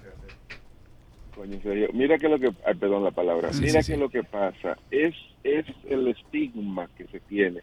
Oye, antes que eso, aquí está cayendo una agüita, pero paso. ¿En Santiago? Pero bien sabrosa. Uy. Toda la mañana. Rico, rico. Rico, Una rico. agüita paso pao. O para un caldito caliente. Un caldito Uy, o un un... caldito con arroz y arroz y aguacatico. aguacatico. O mira, o, o un sancocho siete carnes como el descubrimiento de América. Siete carnes. Un, sa- un sancocho siete carnes, sí. mulo, pechuga. Todo, siete carnes. Cuéntame, Javier, entonces cuando te, eh, tú dices que es el No, estigma. mira qué es lo que pasa. Es un estigma que ya se tiene el dominicano de los policías de tránsito aquí, porque todos saben que lo que se crió antes en la mente fue, te paró un policía, ten 100 pesos en la mano, Exacto. para que, para que, para que todo salga bien. Sí. Entonces, ya uno le ve la cara, o sea, yo, yo quisiera como tener como, como no, no tener esa aprensión cuando yo veo en la calle un policía, de verdad, yo quiero verlo como, como un ciudadano que está para ayudar y colaborar. Pero, es que es Pero no es lo que nos han enseñado. Sí, y no queremos generalizar, gracias Javier, no queremos generalizar, eh, no todos son iguales, pero la realidad es que estamos acostumbrados a que nos paren para pedirnos lo nuestro o para simplemente decir usted lleva arma o cualquier otra pregunta que la realidad es que no sé cómo aporta a nivel de tránsito el que un DGC te pare simplemente para hacerte dos o tres preguntas. Ok, vamos a escuchar a Hugo Veras, es el director del Intran, donde le explica el por qué las personas deben ser receptivas. Escuchemos. ¿Por qué usted se molesta cuando un DGC lo para? Viejo, es un agente de tránsito. Él te puede parar 615 mil veces que quiera, aunque a usted le No, suene feo, ¿eh? no, no, Él lo puede parar. Pero sí Él puede, lo puede parar simplemente para, para decirle, déjeme ver su licencia, déjeme ver su documento, váyase, no hay problema. Pero ¿con qué fin? Mm, ¿Con qué fin? Es Eh, que eh, Yo es creo que eso. lo que le faltó a Hugo para nosotros ¿Qué es como eso? ciudadanos empezar a entender para qué sirve, sería interesante que él diga, mira, sí, podemos hacerlo y puede encontrarse usted con un agente del DGCET que lo pare para esto, simplemente para pedirle sus papeles y una revisión. ¿Para qué sirve? ¿Por qué No se hace? Sería interesante que la ciudadanía lo sepa por un tema de mantener el respeto por ese agente del DGCET. Y del conocimiento, 809-562-1091, 809-200-1091, el teléfono aquí en 262. Estela, nuestra amiga Estela. Me lo dijo Estela. Hola Estela. Hola Karina, hola Sergio. ¿Cómo estás, corazón de melón? Cuéntanos. Muy bien. No me quillo yo, quien se quilla es mi esposo, porque él es que maneja. La última parada fue, no la última, la penúltima. Uno siempre coge esos vuelos que son baratos, de esos que son madrugadeños. Sí, sí, sí. 3.45 de la madrugada Sí. saliendo con un reguero de maleta en un aeropuerto a las 3 y 45 de la madrugada en la curva cuando tú vas a coger ya para entrar a la capital. Sí. Nos pararon. Mm. Dígame, amigo, ¿qué usted quiere? Entonces nos querían forzar a pararnos a una esquina que estaba súper oscura. Sí. Seguimos más para adelante y prácticamente se nos metieron por delante. Y entonces el caballero se quiso como molestar. Yo respeto a Hugo Veras y dice que hay que pararlo y que ellos tienen derecho. 3 y 45 de la madrugada, cuando baja el vidrio, deme los papeles, le da todo mi esposo y ve que andamos con un reguero de maleta, o sea, la maleta atrás. Mire, señor, venimos de viaje, estamos de madrugada, yo quiero llegar porque al otro día, jueves, yo aquí a MUA tenía que trabajar. Claro. Le dijimos, ¿cuál es la situación? No, que mire, que usted sabe, yo le dije, entonces cogí yo y dije, que yo sé qué, amigo, yo tengo que irme a trabajar a las 8 de la mañana, ahorita jueves, eh, de un enero, entonces, ¿cuál es la situación? Veníamos bien rápido, no, ven- no veníamos ni siquiera rápido. ¿Quién va a venir rápido a las 3.45 de la mañana? Veníamos tranquilos. No, que entonces usted sabe que estamos trabajando yo y yo tengo que trabajar a las 8. Claro. Dígame, ¿en qué quedamos entonces? No, está bien, porque usted sabe, yo no, yo no sé nada. Mientras más tiempo perdemos, más tarde yo llego a mi trabajo. Bien.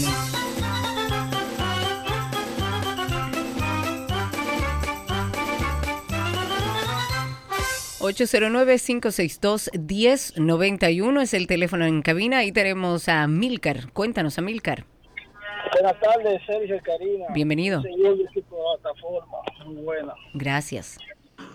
Mire, yo quería decirle algo. Ese mensaje que, que dio eh, Hugo Vera en el Intran es peligroso porque es una autorización tácita Sí, para que se cree sí. un macuteo.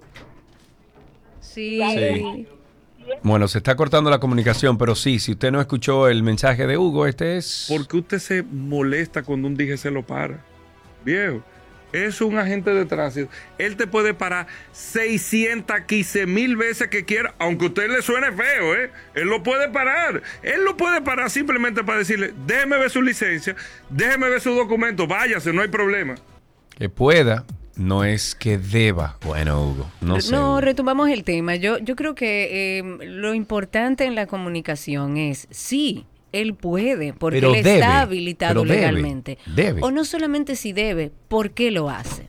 O sea, mira, yo como autoridad, sí, él tiene la autoridad para pararte las veces que él necesite y que quiera. Ahora, está establecido de esta manera por esto, esto, esto y esto. Y se hace eso por esto, esto y esto. Porque si no, como dice el oyente, es un permiso que usted le está dando Claro. para que me pare y haga lo que le dé la lo gana. que le dé la gana. Y como a nuestra amiga, a Estela, que lo pararon y le dijeron, bueno, pero usted sabe, pero Usted que yo sé qué. Nada, yo no pero sé que yo nada, yo dígame que yo mi sé. casa. Claro, ahí tenemos más llamadas. Ángel. 809-562-1091. Ángel, buenas tardes.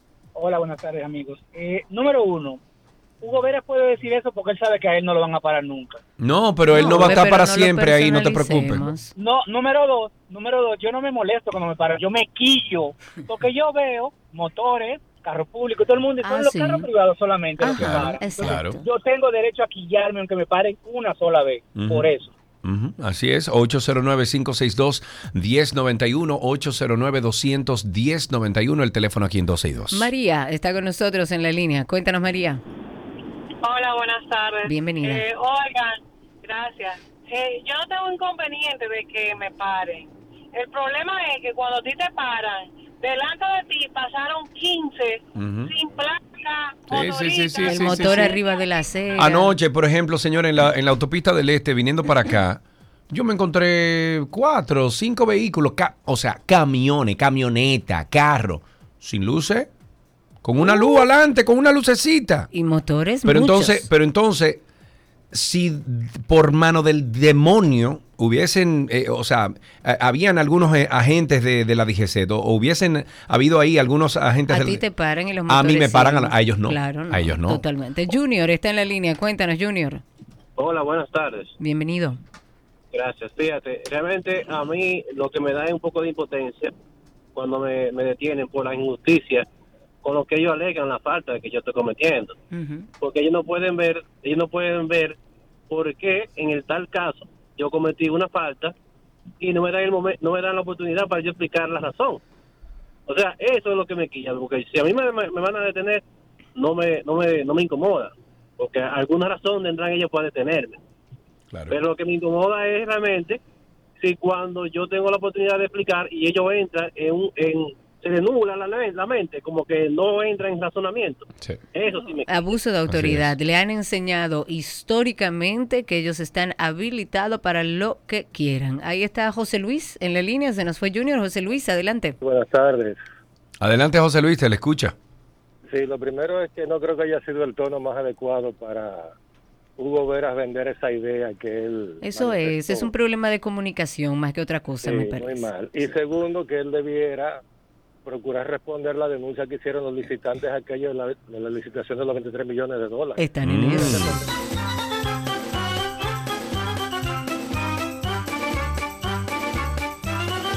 ¿Por qué usted se molesta cuando un dije se lo para? Viejo, es un agente de tránsito. Él te puede parar 615 mil veces que quiera, aunque a usted le suene feo, ¿eh? Él lo puede parar. Él lo puede parar simplemente para decirle, déjeme ver su licencia, déjeme ver su documento, váyase, no hay problema. Mm, No sé, mira, eh, hablando de esto de, de tránsito, etcétera, más del 60% de las emergencias que llegan al NEI Arias son provocadas por accidentes de tránsito. Sí, sí. El director del hospital dijo y habló en el día de ayer sobre las elevadas cifras de accidentes de tránsito que ocurren en el país y hizo también un llamado a atención por la proximidad a, la festi- a las festividades navideñas cuando tradicionalmente aumentan aún más las cifras de colisiones. Y claro, y en lo que va del año, para hablar un poco de estadísticas, solo en este hospi- hospital que menciona Sergio se han atendido más de 32 mil emergencias que corresponde el 60% de esas emergencias a accidentes de tránsito en los que resultan lesionados personas eh, con edades entre 19 y 45 años. La cifra de fallecidos es de 130, aunque a nivel nacional supera las 2.000 personas.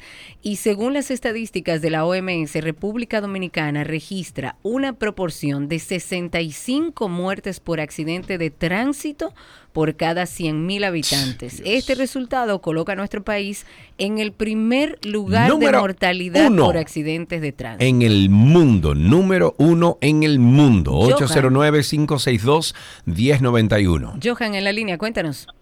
Hola Karina, Sergio, buenas tardes. Hermano. Bienvenido.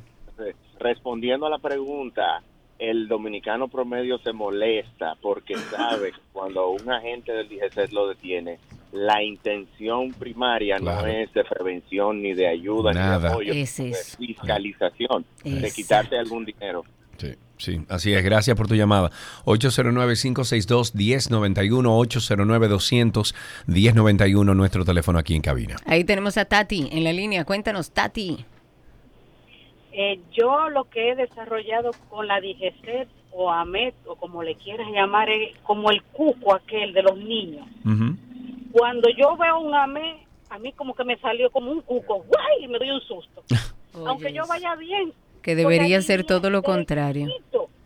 No, no, y ese señor, de la manera que habló, así mismito le va a responder el pueblo. Sí, así mismo es.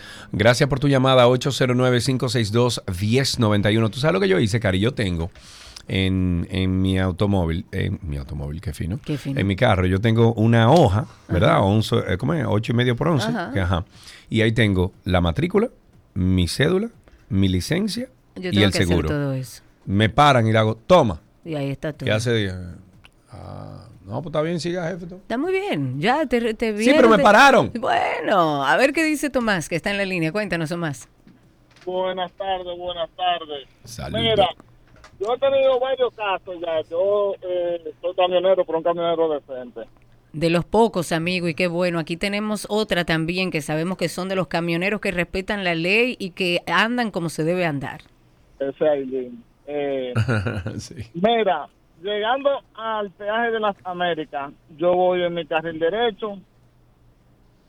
Cuando entré a- al peaje, me pararon porque en el lado derecho no hay paso rápido. Me pusieron mi multa. Al otro día, cojo mi carril del centro. Llegando ahí, me pararon porque iba en el carril del centro. ¿Y cuál carril es? No entiendo, porque para entrar al paso rápido hay que correr el carril del centro o el carril izquierdo. Qué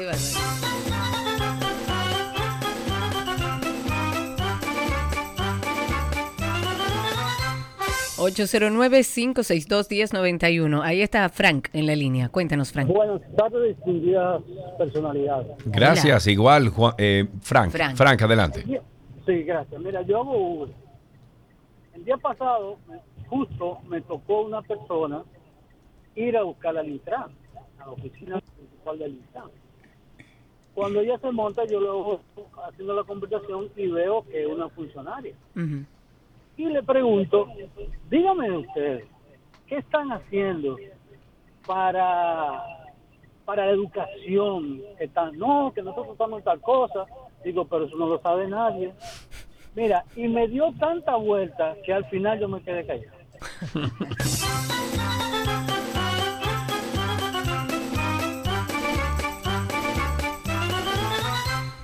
Ahí está Raúl, nuestro amigo Raúl en la línea. Amigo Cuéntanos. Raúl, ¿cómo está la vida? Buenas tardes, Sergio y Karina. Amigo Así, mío. Rápidamente con los temas. Primero, lo que comentó a Nina sobre las películas de terror, de slasher. Sí. Yo le hubiera puesto también agregándole un dato, eh, la película de la masacre de Texas. La de- Ay, de- sí, sí, The Texas Massacre. Y esa, aunque era- fue de bajo presupuesto, pero también influyó bueno. mucho en esa en esta línea de pensamiento. Claro. Y yo siempre me preguntaba por qué es que Jason anda al paso y el otro corriendo y él siempre los alcanza. Y lo alcanza siempre. eh. Sí, y con relación al tema de la campaña, yo creo que se pueden aprovechar, ya que ustedes conocen, y también el mismo Hugo, que está ligado a la televisión y también a la publicidad, que hagan un comercial de televisión. eh, eh, Señores, pero nosotros no hemos ofrecido hacerlo gratis. Bueno.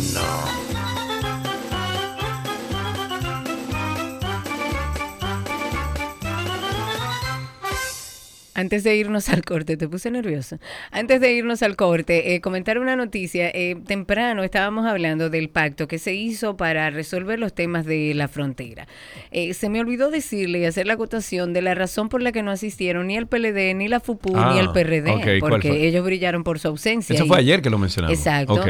Eh, no, lo mencionamos hoy también. Dimos los detalles de qué va a incluir este pacto, ¿verdad? Un ajá. pacto nacional por la crisis de Haití. No Ajá. estuvo ahí ni el PLD, ni la FUPU, ni el PRD, que habla muy mal de eso. Pero el pacto nación giraba acorde a la amenaza que representa para la República Dominicana las bandas criminales en Haití.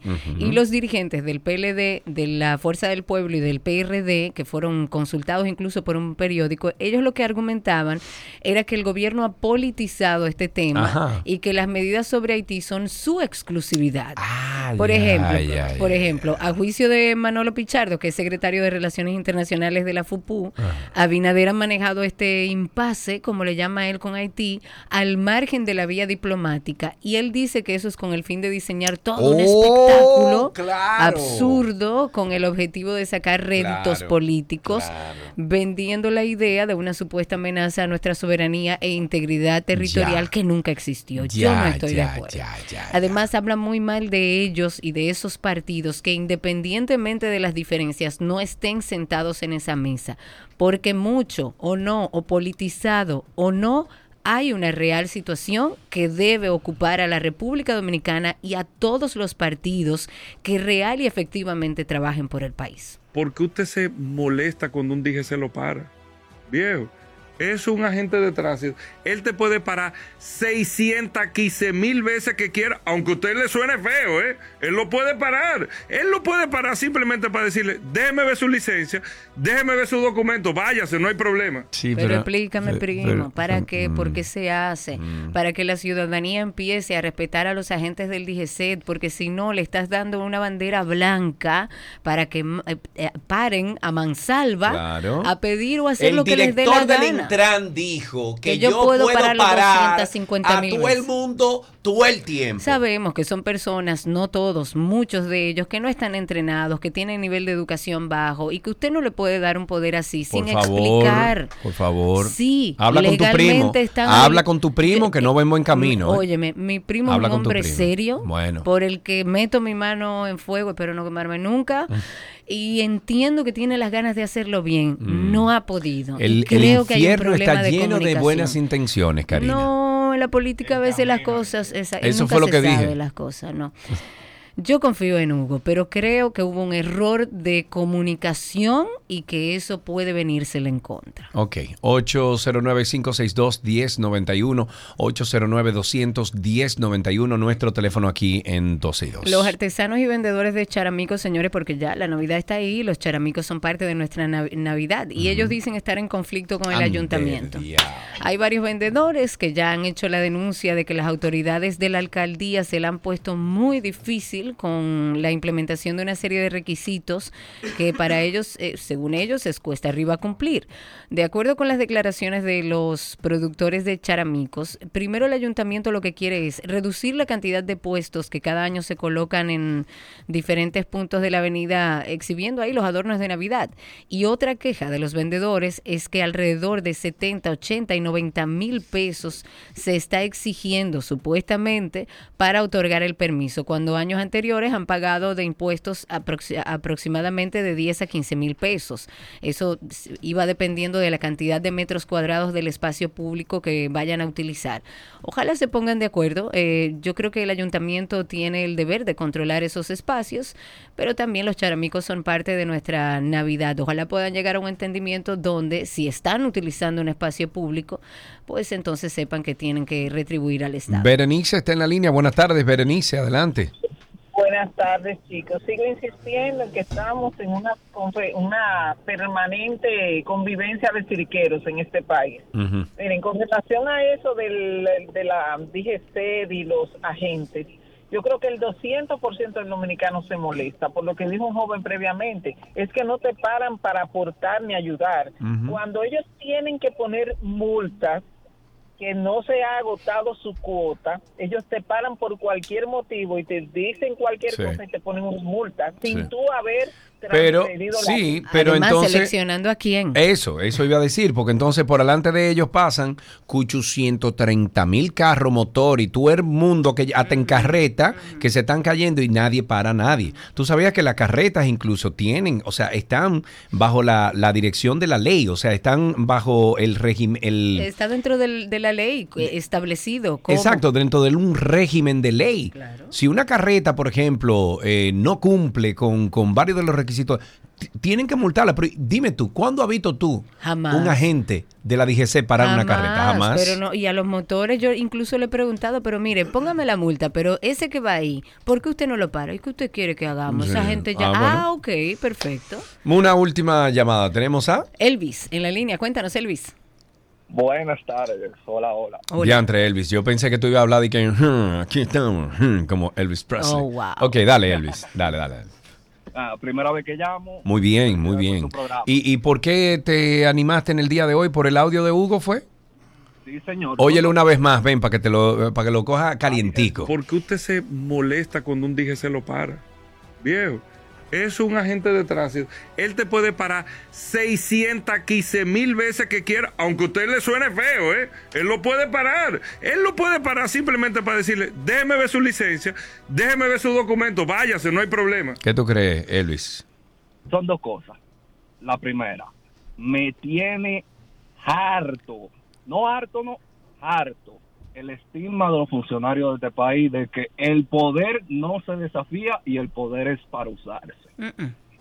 Esta vaina me tiene. Cansado, agotado.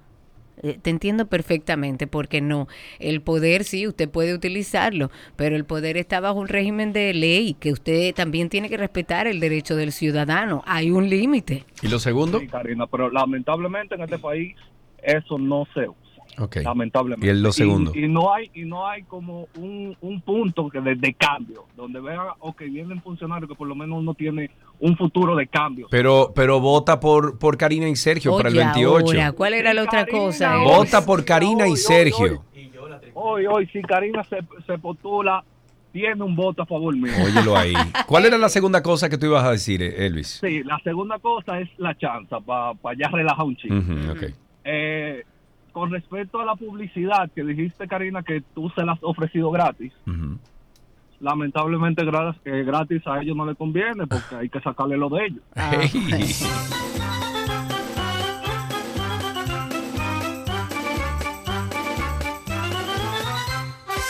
Pero usted nunca le ha dado un cariñito a su gordito, su gordito, su gordito. Había una vez un circo que alegraba siempre el corazón. Sin temer jamás al frío o al calor, el circo daba siempre su función.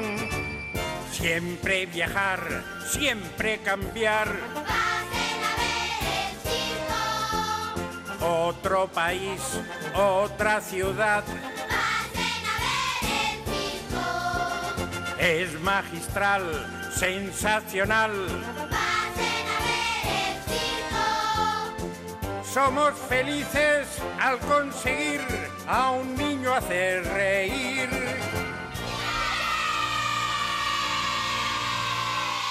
Todo lo que quieres está en 12 y 2.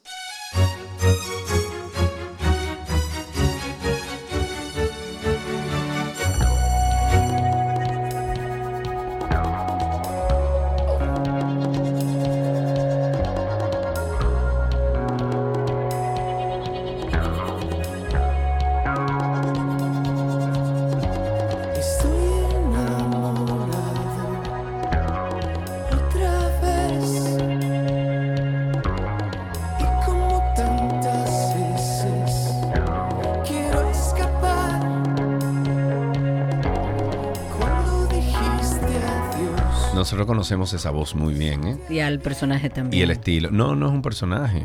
Él es No, al personaje me un refiero ser a la estelar. figura. Él es un ser estelar. Él viene de la vida mística. Claro. ¿Cuál es el incienso favorito tuyo, Auro?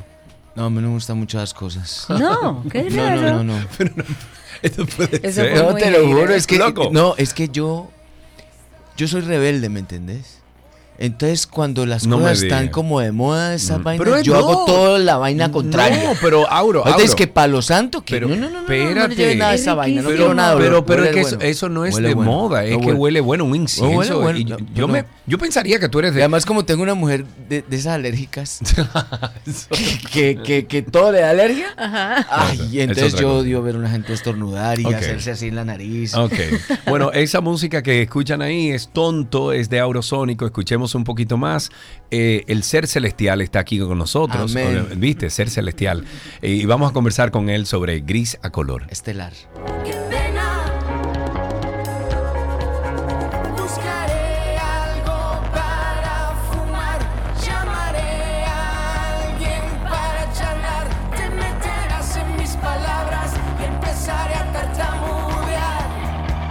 Sí, definitivamente que tiene.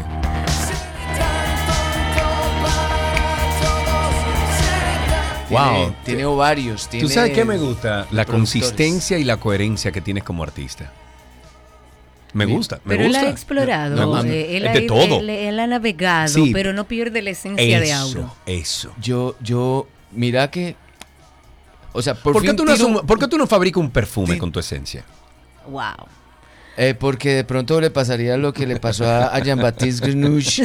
eh, y entonces todos los seres que querían, se tirarían en mí a hacerme el amor y terminarían comiendo los pedazos. Señores, vamos a hablar en ok, serio. ok, vamos a hablar de Gris a Color. ¿Qué inspiró la creación de este nuevo álbum, Auro? Eh, no, como siempre, la necesidad.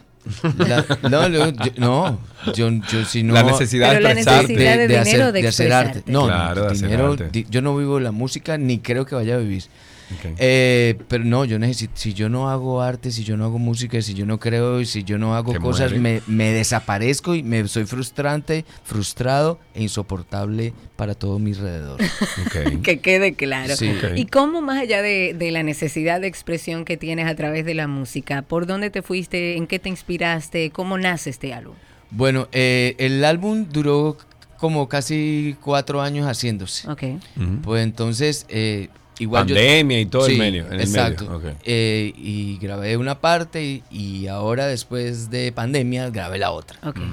Eh, ten- mi norte Ajá. era hacer un álbum, como siempre, tocar diferentes géneros del rock, si se puede decir Sí, así. dentro Sí, del con pinceladas celestiales. sabes que a mí me gusta el dance, el funk, la electrónica y el rock. Eso entonces yo junto toda esa vaina siempre. Sí. Eh, pero entonces estaba obsesionado con, con- con un poco de funk y las voces en armonía. Porque tenía, tenía dos coristas fabulosas, entonces casi todo estaba enfocado a... Y todas mis canciones siempre empiezan en Montecristi y terminan en Punta Cana, ¿me entiendes? A mí no me gusta la vaina como que vuelve. Ah, siempre, claro. Siempre va y, guay, te dejan en otro lado. Y esos coros, eh, pues es- era- hice mucha fuerza en eso. Sí, en, lo- en los coros. Sí. Eh, ¿Estas chicas que mencionas quiénes son? Eh, la grandísima, hermosa y extraterrestre, subterrestre, intraterrestre, ultraterrena, Fiona. Ok. Fiona Checubi, con quien hicimos los violetas alguna vez. Ah, claro, Sí, me acuerdo perfectamente. Una, una maestra Maravillosa. maga, bella. Sí, sí, sí. Y la otra, pues que no, no, se, no se hable más, pues, la cosa más bella que hay. el rubí del planeta Tierra, el generador de todo, que es Anibón. Anibón, My claro. wife. Eh, tienes que, tienes que expresarte vale, así. más te exacto. vale. Eh, esto- ¿Cuántos temas tiene el álbum? Este álbum son siete temas. De hecho, son la compilación de cinco singles que, te- que tiré durante el tiempo, durante estos cuatro Claro. años, más dos más nuevos, que, no- Ok. que, bueno, Tonto es uno de ellos. Pero lo que yo quería, quiero anotar es que ahorita venía oyendo el álbum. Ujú. ¿Entendés? Que es muy diferente oír el álbum a los singles. Claro. Porque Sí, claro, porque el álbum te cuenta, te cuenta una historia. El single te cuenta un evento dentro de esa historia. Sí, entonces vos como, y sobre todo con, digo yo, entras en mi, en mi mundo y entras en mi mood, ¿me entendés? Y si vos oís la, la, la, la secuencia de canciones y todo, como que, como que, como que aprecias más la obra. claro, claro. Y dentro de todas esas canciones, ¿cuál tú le dirías a la gente que escuche primero? No, la primera, porque Sí, no. cuenta la historia, ¿verdad? Eh, Bueno, eh, váyanse en orden. Eh, Yo soy malísimo Exacto. para los Yo oigo todos los álbumes en shuffle. Ok. Yo Porque, porque me gusta que me sorprenda. Claro. O sea, entonces, si no me gusta un, un par de canciones en desorden, yo creo que el álbum no es bueno. Claro. Entonces, Sí. pero en orden está muy bueno porque empieza con real. Que real es como, como, como- yo invito a la gente a que, a que piense y construya lo que piensa. De la canción. No, de la vida, de las cosas, de la, de- ¿me entendés? Si vos pensás que todo es- está horrible, Sí, todo claro, está horrible. claro, claro. Si vos pensás que, que viene una bomba, viene una bomba. Si vos pensás que vas a ser un salvador, vas a ser un salvador. Si- Claro. Eso es Todo real. lo que tú ¿Cuál fue, ¿Cuál fue el primer single que tú lanzaste al público? en- ¿De este? No, no, no, no, de En todo. la vida? historia De la vida. musical. Eh, en Colombia Pero ¿cómo se llama? se llama, mm, yo creo que fue Primicia Juventus. Primicia Primicia Pero no está en. Spotify en este momento. Ni en YouTube. Yo estoy viendo aquí tu canal de YouTube, que está muy chulo la imagen de, de Sea Crear. Sé Crear. Sé Crear. Sí. Eh, que, Mm, Porque es que me estoy cambiando de distribuidora. Entonces, Ah, yo, tengo 90, 108 canciones Wow. eh, mías en Spotify. claro. Y Subsónica cre- creo que lo bajé y no lo tengo ahora. Pero fue Primicia Juventus. De aquí eh, fue La Gloria. Aquí fue La Gloria. En Colombia, bueno, hay un... Bueno, hay muchos. Sí, sí. Historia ahí para contar. Mira, para, para finalizar, eh, quiero Ay, hacerte una, vaina. una pregunta interesante y es, si, si nos vamos a esos primeros temas que tú compusiste hace 130 mil años atrás, digo no tanto, No tanto, 20, que 20 no te años, vaya- 25, 30, 30. 30, 30, ok, más o 30 años atrás, y tú escuchas el álbum o algunos de los singles que tienes en este más reciente álbum, ¿qué tú, qué tú dirías que fuera lo fundamental, la, la- la- le- el cambio fundamental que tú escuchas en ese auro de antes? Eh, no, eh, bueno, la, la voz me ha... He, mejorado cantando. Yo creo que es, He mejorado oye, tú- cantando, Oye, pero- qué lindo tú suenas. Digo, tú siempre has sonado como- bien. como- como Sí, una bueno, sí. nevera, ¿no? ¿no? no, no, sí, pero, pero, pero suena, tú siempre has sonado muy bien. No, sí, pero, pero bueno, pero creo que canto mejor, pero también, eh, sobre todo la producción, ¿me La producción. Claro. La producción, porque uno aprende, mejora y se relaciona mejor. Entonces, al principio, lo, lo primero que grabé, lo grabé en un, en un DAT así, en cintas. Lo de Subsónica era con cintas de Tiene esas que de- explicarle eso a la nueva. Una cosa que no- eran Sí, claro, cintas. claro. Y la mezcla no era que yo me retrocedía, sino que vos ibas mezclando así eh, eh, on time. Ah, Claro. claro, en tiempo, claro. Así grabé Subsónica. Era, era otra experiencia. Sí. Háblame de Grisa Color, cuando vamos a verte en un concierto, cuando vamos a verte ya con todas las canciones listas de este nuevo proyecto. Bueno, Grisa Color ya está en todas las plataformas existentes. Ok. Eh, Auro, eh, tengo una desbandada. O sea, no tengo banda en este momento. Me encanta. Entonces, eh, pero, Pero yo estoy seguro pero- que no, a, pero músico que tú llames a tocar contigo Sí, dice Claro. sí, claro. pero tengo un plan primero. Mm, tengo un un plan, plan. mágico, o sea, que me voy a meter en una cápsula que va a ser una experiencia. Te lo juro que quiero hacer un show con una experiencia nueva para todos. Yo sé que el show de, de nosotros es muy energético y toda la vaina, pero Siempre tengo un plan. fue. Tengo un plan. Tiene un plan, pero y que lo no voy a hacer, vamos- espero invitarlos Por favor. ahí en 15 días a ese, a ese release de, de, de, de ese Por plan. favor, por favor. Entonces, eh, eso va, te lo juro. Va a ser en estudio local, en la discoteca. Ajá. Y, y- y estoy en esa. Vamos a ver quién es que me va a meter mano. Yo, yo te pido por favor, de todo favor, que tú invites a, a nuestro público a ser parte de este nuevo camino tuyo y que lo hagamos de una forma como, Como se lo Aurosónico merece. Bien. se lo ver, Es una forma celestial. Yo quiero que ustedes ahora mismo, amigos oyentes, se Bueno. pongan en esa onda, dice aquí en la 40 y en la 432 hercios. Es de la energía positiva. Aurosónico tiene un mensaje celestial para ustedes. Bueno, en el nombre de- del más grande de los seres, el ser más poderoso de la luz del sol central, yo quiero que ustedes abran ese corazón que escucha y reciban la, el servicio, reciban el deseo de hacer que esa chispa divina que tenés dentro de ti sea alimentada por estas palabras y este arte que han buscado nada más que canalizar un mensaje, una revelación e- y una iluminación para que podamos compartir en esta vida más reídos, más unidos y más poderosos. Quiero saber porque solo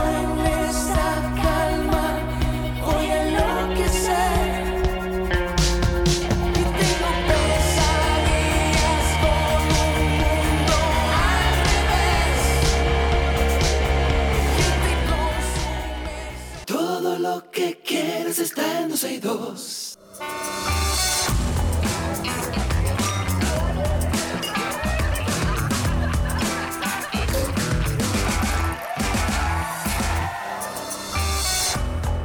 Va a haber que Vámonos anotarlo, entonces, va a haber sí. que anotarlo. Dos errores. baches Ah. grandes hoy. Muy bien. Estamos en nuestra agenda de 12 y 2, un segmento para ofrecerles a ustedes algunas opciones de actividades para que salga de la cueva este fin de semana. Esta Eh, noche, por ejemplo, de ciencia en el Museo de Historia Natural tiene como fin desmitificar falsas creencias sobre animales maltratados y malentendidos por mitos, películas y celebraciones de Halloween. Esto será hoy viernes 27, 7 de la noche a la 1 de la mañana, me imagino, ¿verdad? En vez de PM. Sí, Sí, 1 de la mañana. Eh, boletas a la venta en el museo. no es una PM. Sí. Ok. Ok. Eh, la agrupación Solo Fernández se presenta hoy viernes en Hard Rock Live en Santo Domingo y el sábado en Santiago. A los que le interese, las boletas están a la venta en tix.do. Ok, me voy entonces una a una. Eh, la agrupación So- Solo Fernández, dijiste, el escritor, activista cultural Juan Fuey, Fuey Liao, Juan Fuey Liao, impartirá este viernes de 4 a 6 un taller para niños y familias con técnicas letribus... letribucuénticos. Será en el Centro Cultural de España, es una actividad gratis. Pero me encanta eso. Sí, el sí, sábado sí. 28 se presenta Xiomara Fortuna en música a la vera del río. Esto es a las 8 de la noche en la zona colonial. Y este fin de semana, en el marco del Festival Internacional de Teatro, se están presentando las obras que quiero ir a verla. La breve y maravillosa vida de Oscar Wow. Esa Ah, pero es- eso ahí está eh, Mario. Sí, bueno. Claro. En, en- sí. en- en el caso no, el fuera, vino, sí. Ah, el vino, el vino, el vino está Ok. aquí. Y este viernes en la Sala Ravelo del Teatro Nacional va a ser eh, La maravillosa vida de Oscar Y mañana sábado 28 están las obras Mar Nuestro en Teatro La Luna y Ajonjolí en Teatro Pie de Puente. Si quieren más información, entren a la cuenta de arroba mi cultura RD. El sábado 28 de octubre a las 9.30 de la noche se presenta el concierto Chuchi Mullens con un tributo acústico a Pablo Milanés. Uy, Pablo Milanés y Fito Páez. Eso debe estar delicioso. Puede hacer sus reservaciones en arroba Casa de Teatro RD. Este viernes, sábado y domingo también la Cinemateca tiene proyecciones por motivo de Halloween con el ciclo de pesadillas caribeñas. Usted puede consultar los horarios y carteleras en arroba Cinemateca, eh, Cinemateca Dom RD. Y el Centro Dominico Alemán va a tener su acostumbrado Oktoberfest. Esto es sábado 28 de octubre desde las 11 de la mañana y el domingo 29 de, de octubre desde la 1 de la tarde. Es una actividad para toda la familia. Este viernes 27 y sábado 28 de octubre, Kidson, N, Kidson Fun, así es como se llama, tiene una fiesta de Halloween para niños. Las boletas están a la venta en tix.do y señores, estamos en temporada de béisbol, así que puede pasar por el play y apoyar a su equipo favorito. Hasta aquí agenda de 12 y 2. Salga de su cueva, por Dios.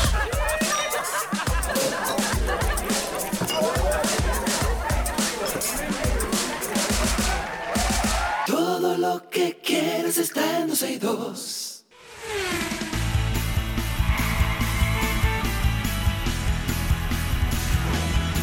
Ya estamos en Guía de Automóviles y nosotros recibimos siempre a nuestros amigos de Car Factory RD. Tenemos a Gerardo Fernández con nosotros. Geraldinho, ¿cómo estás, amigo? Señores, muchísimas gracias. Me Bien. encuentro súper bien. Explícame esta mascarilla A pesar que de que tengo una mascarilla. Dime de esta mascarilla Pero que tú tú puedes tienes. quitártela. ¿Tú tienes No, no, No, no, no. Les cuento rápidamente.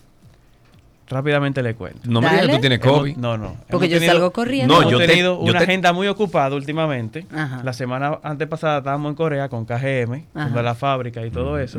Luego llegamos el, llegamos el viernes y el domingo nos fuimos a Río de Janeiro en un evento con Renault Dominicana. Ah, y entonces hemos estado Wow. explotado durmiendo mal, Y tiene en los aviones, expo- exponiéndose mucho, una Sí, sí, sí, sí, llega el- y llega alguien, el- alguien, alguien me pegó la gripe en el avión. entonces ahora tengo una gripe, pero no es COVID. Ok, muy bien, vamos arriba. gracias por cuidarnos, Gracias por cuidarnos. cuidando Ten- ustedes. Tenemos a Gerardo Fernández de la plataforma Ok. Car Factory RD. Así fue como yo nací. Ya.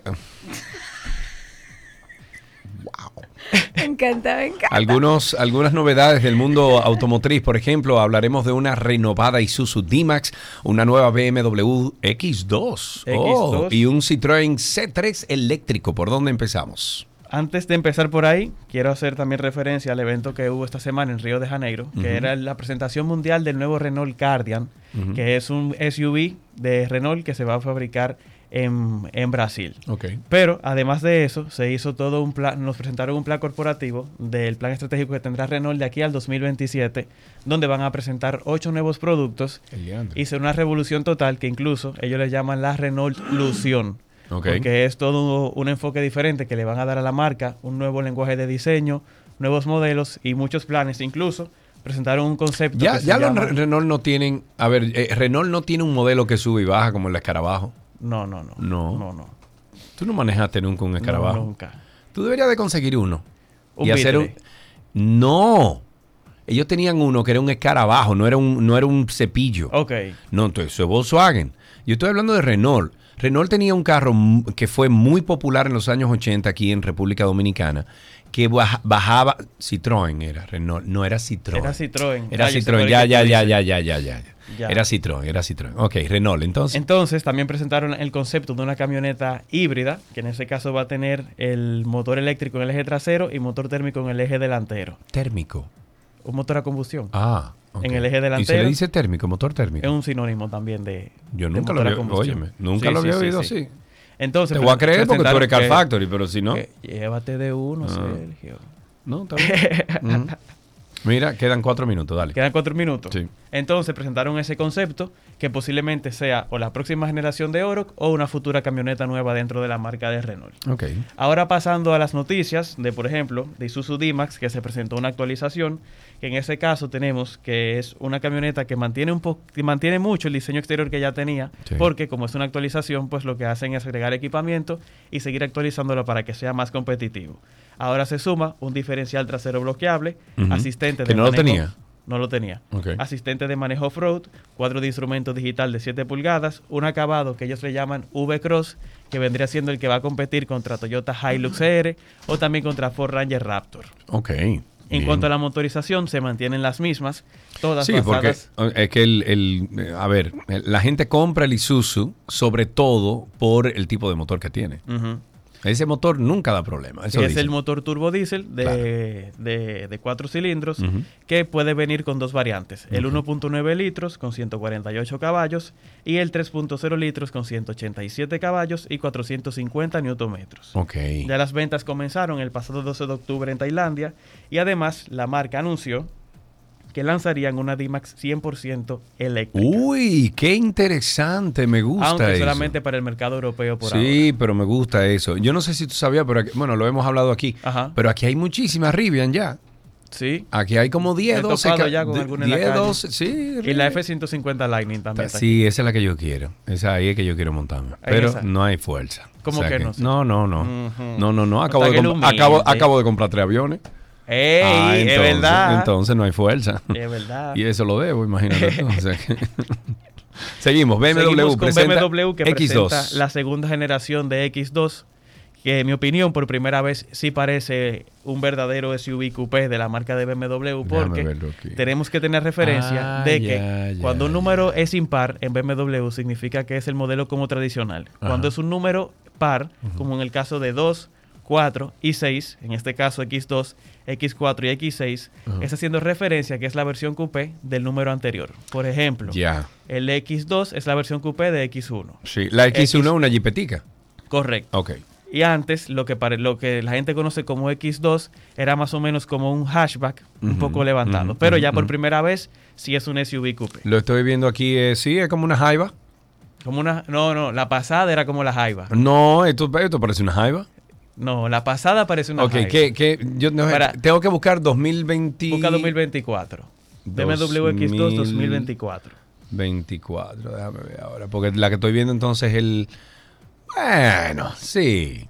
Ya la encontraste. Sí, pero tú sabes qué, qué me preocupa de BMW, que se están. Yo sé que ellos quieren vender, obviamente, todo el mundo quiere vender, pero están diseñando ya para el mercado chino y no me gusta. Bueno, el principal consumidor ahora mismo el mercado pero, chino. pero date un happy middle, viejo, porque es que es- a mí no me gusta ese carro. O sea, ese carro X2. Ujú. mm, Si es supieras que- 2024. no. Si tú supieras que yo prefiero ese nuevo que la caja anterior de X2. No, no me gusta. Ahora es mucho más grande, más largo y más alto. Está feo. El interior Está feo. No, está durísimo. Está muy feo. Está durísimo. No, El sí. interior equipa el BMW Curve Display con el sistema operativo ID9, el Sí. cual consiste en dos pantallas curvas seguidas y además que estará disponible con motor a gasolina de 1.3 litros, mild hybrid de 48 voltios con 170 caballos. Ajá. No, no, no, eh, termina. En la, en la versión S-Drive 20, el M35i con motor 2.0 litros, 4 cilindros turbo con 320, con 300 caballos y S-Drive 18D con 4 cilindros, pero en esa versión es como utilización diésel. Además, pasamos, eh, te- porque ya nos estamos pasando y no quiero que dejes que, de mencionar el Citroën. el Citroën. Ajá, el Citroën C3 C- eléctrico. que presentó la cuarta generación y que además presentaron la variante eléctrica, que en este caso se llama EC3. Pero si quieren más información, como andamos un poquito corto de tiempo, Claro. tenemos la información en Car Factory. Ahí van a encontrar todo lo que tienen que saber sobre Isuzu D-Max, sobre BMW X2 y su variante eléctrica, así como también Citroën EC3. Ok, eh, tengo entendido que ustedes también eh, van a hacer o ya hicieron una prueba de manejo del Jeep Commander, el nuevo. Todavía no. Todavía. Todavía Ah, no, pero se va a dejar que otra plataforma lo haga primero. Se presentó ya oficialmente No, en República Dios, Dominicana. Es que no aprenden. No apre- Ahora lo acaban de anunciar, ya tú sabes que están haciendo el guion, ahora mismo. ¿Qué no hemos estado aquí, señor Carlos? Ok, muy bien. Gerardo. próximamente, Muchísimas próximamente. Gracias. Gerardo. Eh, Gerardo viene de parte de Car Factory RD. Hasta aquí, automóviles en 12 y 2.